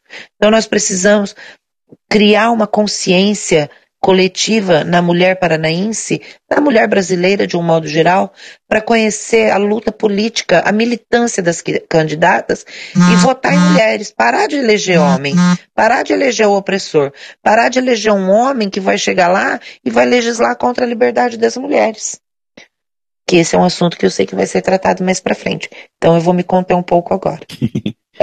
é, Margot, você comentou né, um pouco da, de quando as suas filhas se entenderam como LGBTs e vieram falar com você e como isso modificou né, toda a sua vida e toda a sua carreira. E uma coisa que a gente queria saber é no âmbito das leis, né, das leis mesmo, de efetivação de leis. Você tem quais são seus projetos para acabar com a discriminação, seja ela a verbal, né, do cotidiano, até a mais, mais primitiva que é a violência em si contra as pessoas. É. Então, nós temos uma questão que é, determinadas leis não podem ser feitas no âmbito do Estado, né? Eu sou candidata a deputado estadual. Mas aqui no Paraná, no, no, no âmbito estadual, uma lei que eu acho muito importante que nós façamos é uma lei que proíba qualquer ato de LGBTfobia em, em qualquer espaço não só nos espaços públicos. Por exemplo, quando eu e meus amigos fomos é, tratados de forma diferente nos, no bar, que cobravam a cerveja mais caro de nós. Isso é um ato LGBTfóbico, ele deve ser reprimido. Nós não podemos criar uma lei no Código Penal, mas existe formas de se combater essa, essa, esse preconceito, que, é, que são leis de penalização administrativas. Uma outra questão que nos chegou foi uma imobiliária que queria cobrar um aluguel mais caro de um casal é, de gays, dois homens, um casal de, formado por dois homens. A imobiliária queria cobrar mais caro. Como que eles descobriram isso? Porque eles acharam que o preço estava muito caro e pediram para uma amiga ligar e dizer que o apartamento era para ela, o esposo e o filho. E aí realmente era diferente. Já nos chegou também reclamação de casais que estavam alugando também apartamento e quando a imobiliária descobriu que era para um casal de gays, a imobiliária falou que não podia mais alugar o apartamento porque houve um erro no lançamento e o apartamento já havia sido alugado. Isso é, no Brasil não existe ainda uma lei de criminalização da LGBTfobia, apesar de toda a nossa luta. Mas isso é crime. Né? Nós podemos usar a, a lei da injúria, né? Eu não sei se seria injúria, mas nós precisamos criar uma lei no Paraná que coíba esse tipo de atitude, que impeça as pessoas, as empresas, de darem tratamento diferenciado para pessoas LGBTs e pessoas não LGBTs. Então, eu tenho é, o propósito de trabalhar para conquistar uma lei nesse sentido também. Continuando agora para assuntos mais espinhosos, ainda mais espinhosos na verdade, é, quais são os seus posicionamentos em relação a pautas consideradas polêmicas pela sociedade brasileira, como a descriminalização do aborto, descriminalização das drogas e a manutenção do Estado laico? Ah, eu nem acho isso espinhoso, eu adoro debater isso. Eu sou totalmente a favor da descriminalização do aborto. O corpo é da mulher. Ela tem de ter o poder absoluto sobre o corpo dela.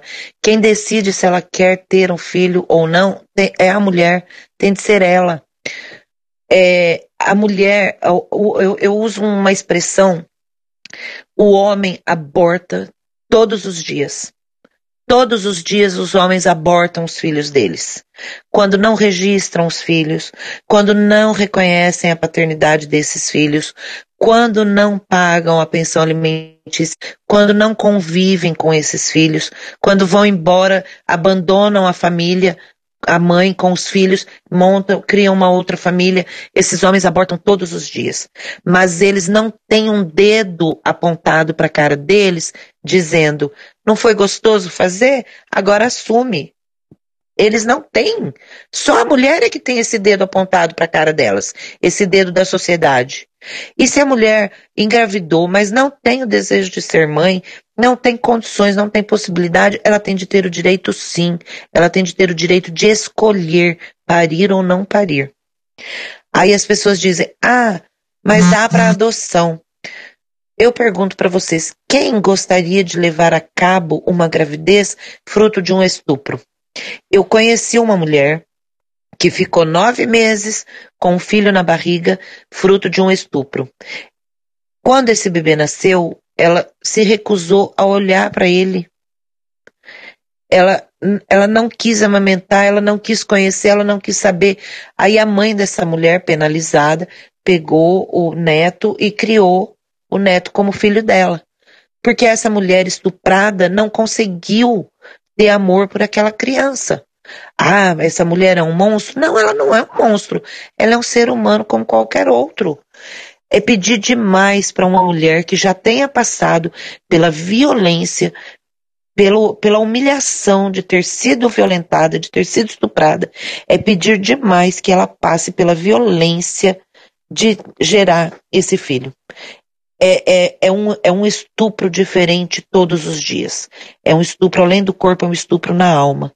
Então as mulheres têm de ter direito, sim, de abortarem quando quiserem. As pessoas acham, ah, agora todo mundo vai sair transando sem camisinha, porque se engravidar é só abortar. Existem recomendações médicas, vai existir uma legislação toda nesse sentido. Não vai virar o oba-oba, não é? Só que as pessoas acham que a, a partir daí as mulheres vão liberar, né? Não vão mais se cuidar. Porque as pessoas falam só das mulheres, não falam dos homens. Então eu sou muito a favor da descriminalização do aborto, para que as mulheres possam abortar com tranquilidade, sem colocar a vida delas em risco com abortos clandestinos ou com as famosas garrafadas ou com os remédios que tomam, prejudicando a saúde delas. Sou a favor, sim, da descriminalização. Com relação às drogas, é, eu, não, eu não posso falar sobre drogas mais pesadas, sobre crack, cocaína, é, heroína, essas coisas. É, com relação a essas drogas, eu não tenho conhecimento para manifestar se sou a favor ou contra a liberação. Mas a maconha, eu, eu me sinto muito tranquila de dizer que eu sou muito a favor, muito a favor da liberação da maconha. Até porque, liberando a maconha no Brasil, nós vamos conseguir liberar os medicamentos feitos à base de cannabis, que eu esqueci o nome, canabidiol, né? Nós vamos conseguir liberação desses medicamentos, que nós sabemos que são muito eficazes no tratamento da epilepsia, no tratamento de dores crônicas na coluna. Então, como não liberar a, a, a, o, o estudo, as pesquisas com a maconha. E liberar para as pessoas que fumam também, que vão fumar uma droga de qualidade, produzida em laboratório, com qualidade, com selo de qualidade, vendida é, com qualidade também. É, as pessoas vão parar de fumar orégano e cocô de vaca, né? Não sei se vai poder ir ao ar, cocô de vaca, enfim. Mas as pessoas vão, vão passar a ser usuárias de um produto de qualidade. E eu apoio isso para trazer melhor qualidade de vida também para quem queira fumar. As pessoas não fumam cigarro comum, não vão na rua e compram um cigarro no qualquer bar, qualquer mercearia de esquina, não vende o cigarro comum, porque as pessoas não podem fumar uma maconha também, que é muito mais saudável porque tem muito menos componentes químicos que prejudicam a saúde e que reconhecidamente provocam câncer e outras doenças. Então eu sou muito a favor da liberação da maconha. Com relação ao Estado laico, defendo com unhas e dentes a laicidade do Estado. E te digo mais: sou uma mulher crente em Deus, sou uma mulher evangélica, batizada na igreja, que defende a laicidade do Estado.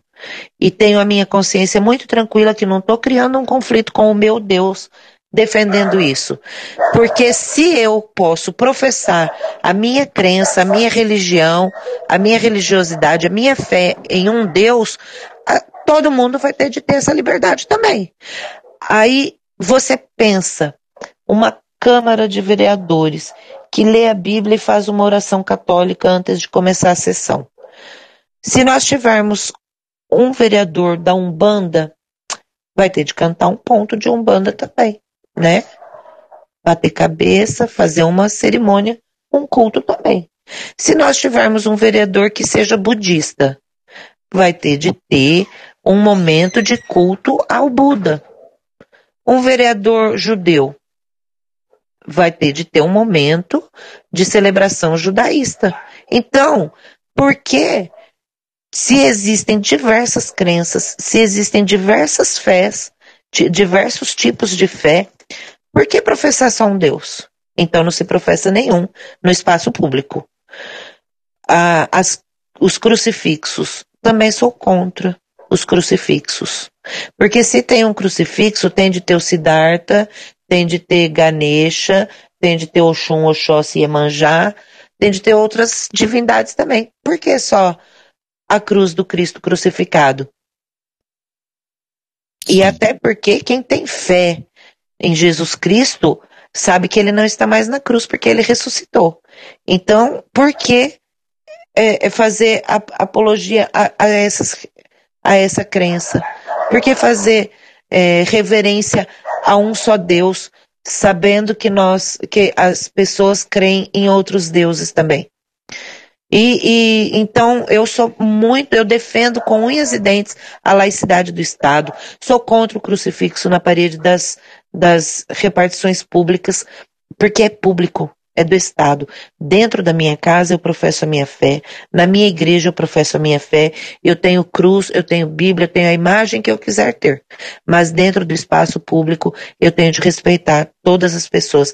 É uma questão de ética e de cidadania. Certo. É, Margot, pra gente agora encaminhar pro, pro final, que a gente já tá nos últimos minutinhos, queria juntar aqui algumas perguntas pra gente conseguir cobrir uma área bem, bem legal. É, você é formada e trabalha né, com gestão pública e faz parte de diversos movimentos sociais, como você falou com a gente.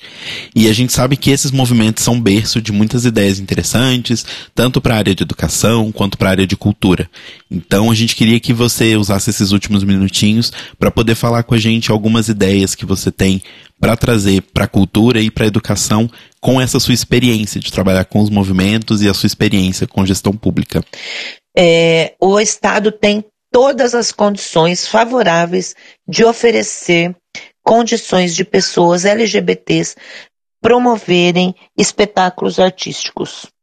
Nós precisamos incentivar esses espetáculos. Há, há 15 dias eu assisti uma peça maravilhosa é, chorei, sabe, de emoção. Uma peça maravilhosa retratando um homem gay idoso. Então, nós precisamos incentivar a política de cultura, de incentivo à cultura das pessoas LGBTs. Quantas pessoas, quantas drags tem com shows maravilhosos que não conseguem patrocínio? O Estado tem condições de patrocinar esses espetáculos e ter o retorno, tem condições de, de incentivo fiscal, de incentivo de fomento para esses artistas e essas artistas. Então, é, na cultura existe muito espaço para essas pessoas. Eu vejo também, é, eu trabalho numa universidade, né? E a gente sabe que o atual governo está é, tá sucateando as universidades com o intuito de privatizar, de terceirizar o trabalho das universidades e de privatizar as universidades. A gente já teve, inclusive, uma greve deflagrada esse ano por estudantes contra a privatização da UniOeste, se não me, se não me falha a memória. É, então, nós precisamos lutar pela educação pública e de qualidade, contra o fechamento de escolas estaduais, contra a privatização das universidades. O Estado tem de ser o nosso provedor, o Estado tem de nos fornecer políticas públicas de saúde, de educação, de segurança. Nós não podemos permitir que esses serviços sejam privatizados, porque nós, nós vamos acabar com a nossa população mais pobre. Os pobres vão se tornar miseráveis se tiverem de pagar por serviços públicos de qualidade, se tiverem de pagar por, por saúde, por educação. É, eu defendo o, o Estado como mantenedor dessas políticas públicas para a população. E, e acho que a população precisa disso no, nosso povo está muito carente de atenção. Então nós precisamos de atenção para a população, principalmente para a população LGBT, para a população mais pobre, para as crianças do Paraná e para as mulheres do Paraná. Precisamos lutar pelas nossas minorias, para que elas um dia deixem de ser minorias e tenham voz e tenham representatividade em todos os espaços. E educação pública de qualidade é uma da, das minhas metas, lutar pelo serviço público e uma educação de qualidade para o povo paranaense. Bom, é, Margot, a gente já vai realmente encerrando aqui, mas antes da gente dar, dar o, o tchau de fato, a gente gostaria que você deixasse um último recado bem curto de por que os eleitores do Paraná deveriam votar em você e claramente e obviamente deixar o seu número, né? Eu acredito que o povo paranaense pode votar em mim porque eu tenho um compromisso de ser honesta até o fim. Eu não tenho preço, eu não me vendo, sabe? Uh, meu pai e minha mãe me ensinaram que uma mulher não tem preço, então eu não tenho preço, não estou à venda, ninguém vai me comprar. Vou fazer uma política limpa em benefício de todo o povo. Não vou andar de camburão e não vou me esconder no banheiro. E quando o governador quiser jogar bomba nos professores, nos servidores públicos, eu vou estar lá fora, do lado do servidor público. Não vou estar escondida no banheiro, não vou estar dentro da Assembleia, pouco me importando com o povo lá fora, sofrendo e lutando para garantir os seus direitos. E eu sou a certeza do novo, porque nunca fui candidata antes, nunca, nunca tive um cargo eletivo. Vou lutar pelas minorias, vou dar voz para as pessoas LGBT que não têm voz e que são tão oprimidas no estado do Paraná, um estado muito conservador que beira o fascismo. E o meu nome é Margot e o meu número é 13600. E eu conto com o voto da população paranaense que queira uma deputada que vai é comprometida com a população paranaense. Margot 13600. Muito obrigado, viu, Margot? Boa noite. Eu que agradeço. Boa noite para vocês aí do estúdio. Boa noite para todos os ouvintes e as ouvintes.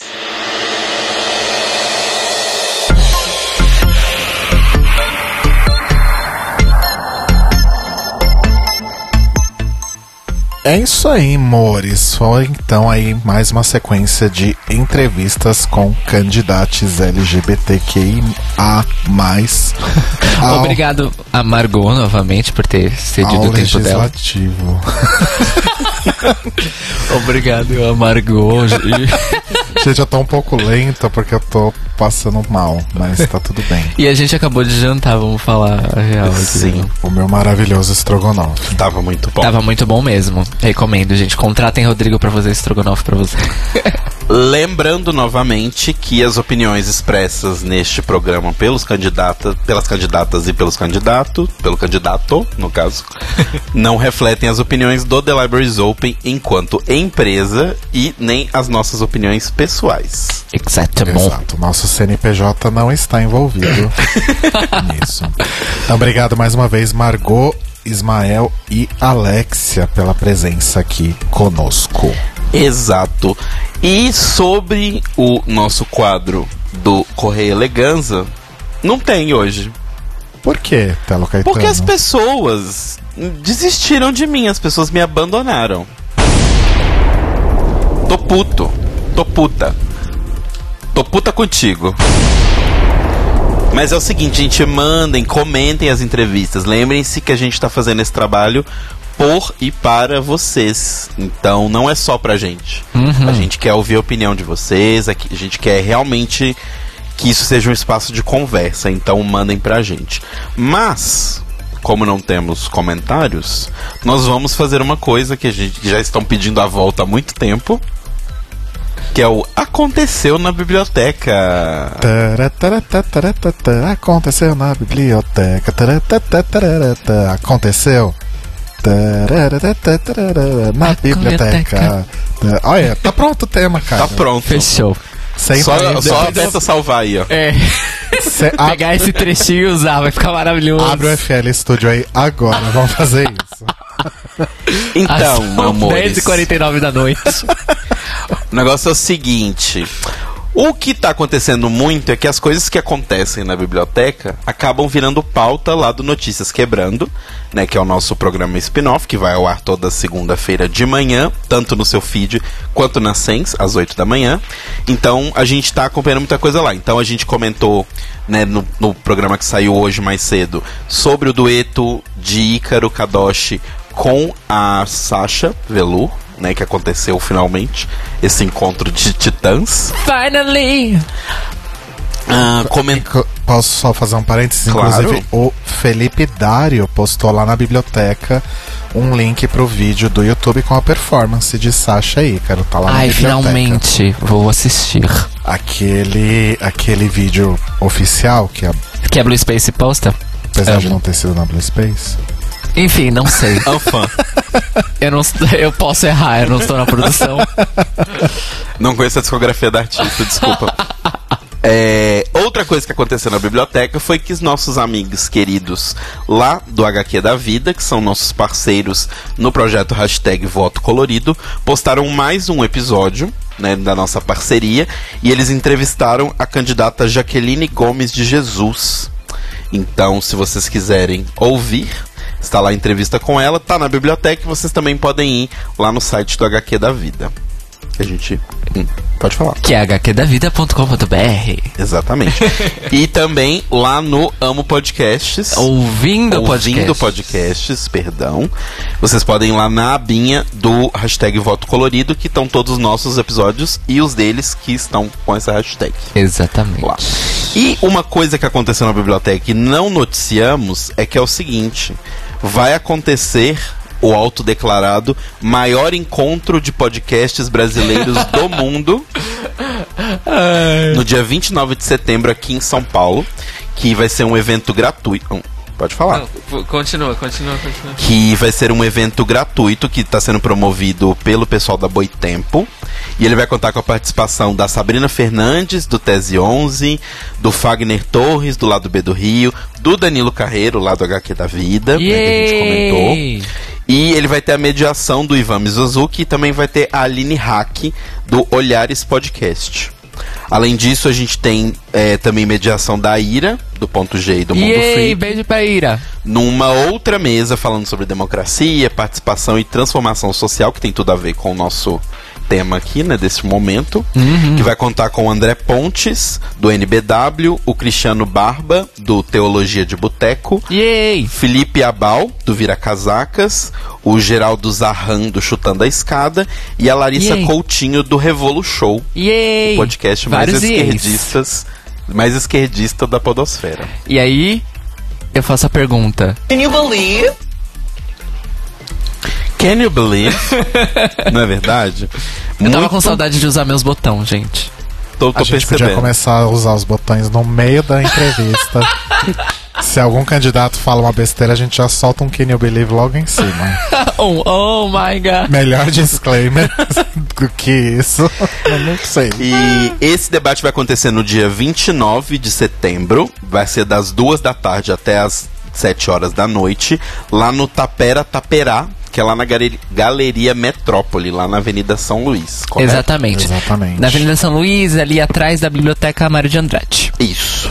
Inclusive 29 de setembro, que é véspera de aniversário de Cairo Braga. Exatamente. Então, quem quiser me dar parabéns é só ir lá. Porque no Inclusive- domingo nós três estaremos comemorando de uma No maneira muito especial. Ah, não podia falar. Exatamente. E se- segunda que vem vai ser um dia depois do meu aniversário, mas eu já estou aceitando parabéns desde hoje. Eu acho justo. Só pro nome do evento ficar aqui certinho, Sim. é Podcasts em Debate, Transformação Social e Poder Democrático. Então vamos lá dar uma, uma força pra mídia podcast. Vamos deixar o link do evento na descrição. Exato. Lembrando que 2018 é sim o ano do podcast no Brasil. É que Subtítulo Agora Vai. e principalmente dá força pra todo mundo que a gente gosta, que tá lá participando. E principalmente pra Ira, Croft e pro Ivan, que vão estar mediando as mesas. Inclusive, é um evento oficialmente produzido e organizado pelo Ponto G em parceria com o Anticast e com o apoio dos podcasts cujos participantes vão participar da mesa. E da Boitempo. e da bo- Da editora, editora Boitempo. É verdade. Que tá com uma parceria boa aí com o Anticast, né? Duradoura. Sim. Arrasou. A editora Boitempo. Notice me senpai. Eu queria só falar uma coisa que eu já falei no, no NQ, mas eu vou falar de novo NQ é Notícias Quebrando, tá, ouvintes? para vocês ouvirem lá o episódio de hoje do PQPcast. Verdade. Tata e Natália receberam eu e o Telo muito assim, graciosamente. Foi um papo de três horas de duração, do, dos qual, das quais uma hora e meia tá lá no, no PQPcast, no episódio, que a gente falou sobre Pink Money e sobre queer baiting. Eu, louca do meu cu, no sábado, quando a gente gravou o NQ, Sim. eu cunhei o termo queer washing, né? Que eu não sei de onde eu tirei isso. Foi do fundo do meu Edi. Mas é isso. Então, Mas Realmente. valeu a intenção. Realmente, no fundo do nosso dia, a gente executa o queer, queer washing. washing. É, Que em português é a famosa Uau. chuca. E eu descobri que não existe chuca em inglês. Ah, É eles falam- enema. É, é, é- é- enema é o nome, tipo, clínico Oficial. da coisa, né? Mas eles falam, ele- eles, eles usam como verbo lá. Eles falam, ah, have you douched? É. Tipo, é. Olha. É. Douche. E em espanhol é chuca também. Sim. Pelo Fiquei menos aqui na América Latina eu sei que é. Na Espanha também. Na Espanha também? Porque eu já vi umas bichas argentinas justamente falando: Ah, o meu também é best. Como a gente So- sobre curiosidades do espanhol, inclusive já que a gente tá nesse momento, eu descobri que o verbo correr em espanhol, num geral, é pegar. Mas se você falar esse verbo na Argentina, ele tem o significado de pegar do sentido de comer sexualmente. Olha, Tipo, vou correr tal pessoa, Eu vou. eu vou carcar essa pessoa. Olha só, curiosidades de espanhol, não é verdade? Como ah, que a esse gente podcast é muito eclético. como que a gente caiu nisso? Ah, o, PP, o PQPcast, então, pqpcast.com. Vocês Exato. têm beijos, mores? Eu tenho beijos. Eu tenho beijos pra mandar para minha querida e amada colega de trabalho Isis Medeiro Wolf. Uh, Não, Isis Moreno Wolf Medeiros. Ai, que. Medeiros? nossa, que nome chique. Não é? Eu, eu também acho muito chique. Que é Isis Moreno, bem brasileiro, Wolf. é uma mistura, assim, sabe? Do, do Brasil com a, com a Alemanha. Alemanha. E beijo pra ela, que essa semana passada e essa semana está sendo aí minha parceira de projetos. E força, amiga. Eu sei que você tá na agência ainda me escutando. Então, força na peruca, te amo. Mua. Cairo Braga. Ah, eu tenho outro beijo, desculpa. Manda eu tenho beijo. outro Ah, beijo. Tá fazendo a Cairo Eu hoje. tenho beijos também pra Vanessa, Vanessa Costa, e pro Pedro Espanha, que são meus amigos queridos, e ambos fizeram aniversário ontem, no domingo. Inclusive, Pedro se casou na sexta-feira passada, então beijos pra vocês. Amo muito. Muitas comemorações. Muitas. Gosto. É, eu quero mandar um beijo que eu nunca mandei aqui antes, que é pros é, selecionadores com os quais eu tenho entrevistado, que tem, de fato, olhado e ouvido trechos dos episódios do Libraries Open. Eu agradeço vocês. Olha só, eu nunca pensei que isso fosse acontecer e está acontecendo. jobs remunerados. Eu tô chegando nas entrevistas e as pessoas estão citando. Ah, eu vi que você faz um podcast sobre RuPaul's Drag Race. E as pessoas sabem o que é RuPaul's Drag Race. Já é um ótimo lugar para trabalhar. Exatamente. E, inclusive, RuPaul's Drag Race que ganhou 4 M's, né? Esse final de Guarda pra semana. Notícias Quebrando de sexta, que a gente vai gravar sexta. Ok. Manda beijo. Acabaram? Beijo pro Brasil, pra todo mundo. Pro Diego, que sempre merece muitos beijos. E. Ai, pra todo mundo, gente. Amo todos vocês. E. É isso aí. é isso, eu amo. É muito vocês. diva tresloucada, né? Tipo, eu É, quero... tem a, a Narcisa deixou uma lacuna agora, né? Eu preciso ver se eu consigo preencher. Por que ela morreu? Não, Não, ela só foi cancelada mesmo. ela foi cancelada porque ela apoiou o Bozo. Ah, eu vi isso. É. Sim, verdade. Bom, Narcisa, né, gente? Vocês esperavam o quê? É, eu vou mandar beijo pro Sérgio e pro João Luiz, que foram os, os resistentes remanescentes do chat hoje, e pro nosso querido Max Tab também, que está lá sempre, não só pela técnica, mas pelo apreço. Assim, ele escuta, gente. Sim. então, beijos para vocês três. A gente volta semana que vem, então, com mais entrevistas de candidatos LGBTQI ao Legislativo. E no mesmo dia, porém mais de 12 horas antes, no Notícias Quebrando. Com as notícias dessa semana que começou hoje. Enfim, vocês entenderam. É, o Telo, você tem que dar as redes, né? Eu tenho que dar as redes. As redes são, se você quiser mandar um e-mail pra gente fazer o que você não fez na semana passada, cumprir o seu papel enquanto ouvinte, você pode mandar o um e-mail para thelibrariesopenpodcast.gmail.com Lembrando que no Facebook e no Mixcloud nós somos The Libraries Open Podcast. No Facebook tem a biblioteca, lá pode pedir pra entrar que a gente aceita sempre. Só não causar confusão, que tá tudo bem. Tá explicado lá na capa. Só não pode agredir o coleguinha. Aliás, Exato. faz tempo que não tem confusão lá, né? Ainda bem. Graças a Deus. Ainda bem. E no Twitter e no Instagram nós somos o Tlio Podcast. T-L-I-O Podcast. Gostei, eu acho que a gente, depois que acabar essa correria de eleições, a gente podia fazer um episódio assim, só conversando da vida. Gosto. Episódio aleatório. Tipo, imagina juntas, Wanda. a gente podia fazer alguma coisa nessa linha. a, gente, Gosto. a gente vai fazer é, a linha hum, Cacete Planeta. A gente vai parodiar outros formatos de outros podcasts. A gente faz cada episódio parodiando um formato. Olha, eu gosto. Inclusive roubando as vinhetas. A gente pega e edita os podcasts. Mandem e-mails e Mas comentários. você é do podcast do Imagine Juntos, né? Mandem é, e-mails e comentários comentando é, ou falando se vocês gostam dessa ideia. E, Eri, aqui é Erika. e a gente chamou o Raoni pra passar trotes. É Raoni da Raul TV. É Raoni Phillips, né? O nome dele. Raoni É. Phillips. Raoni Phillips. Então tá bom, gente. A gente volta semana que vem. Muito obrigado por estarem conosco. Mais um episódio.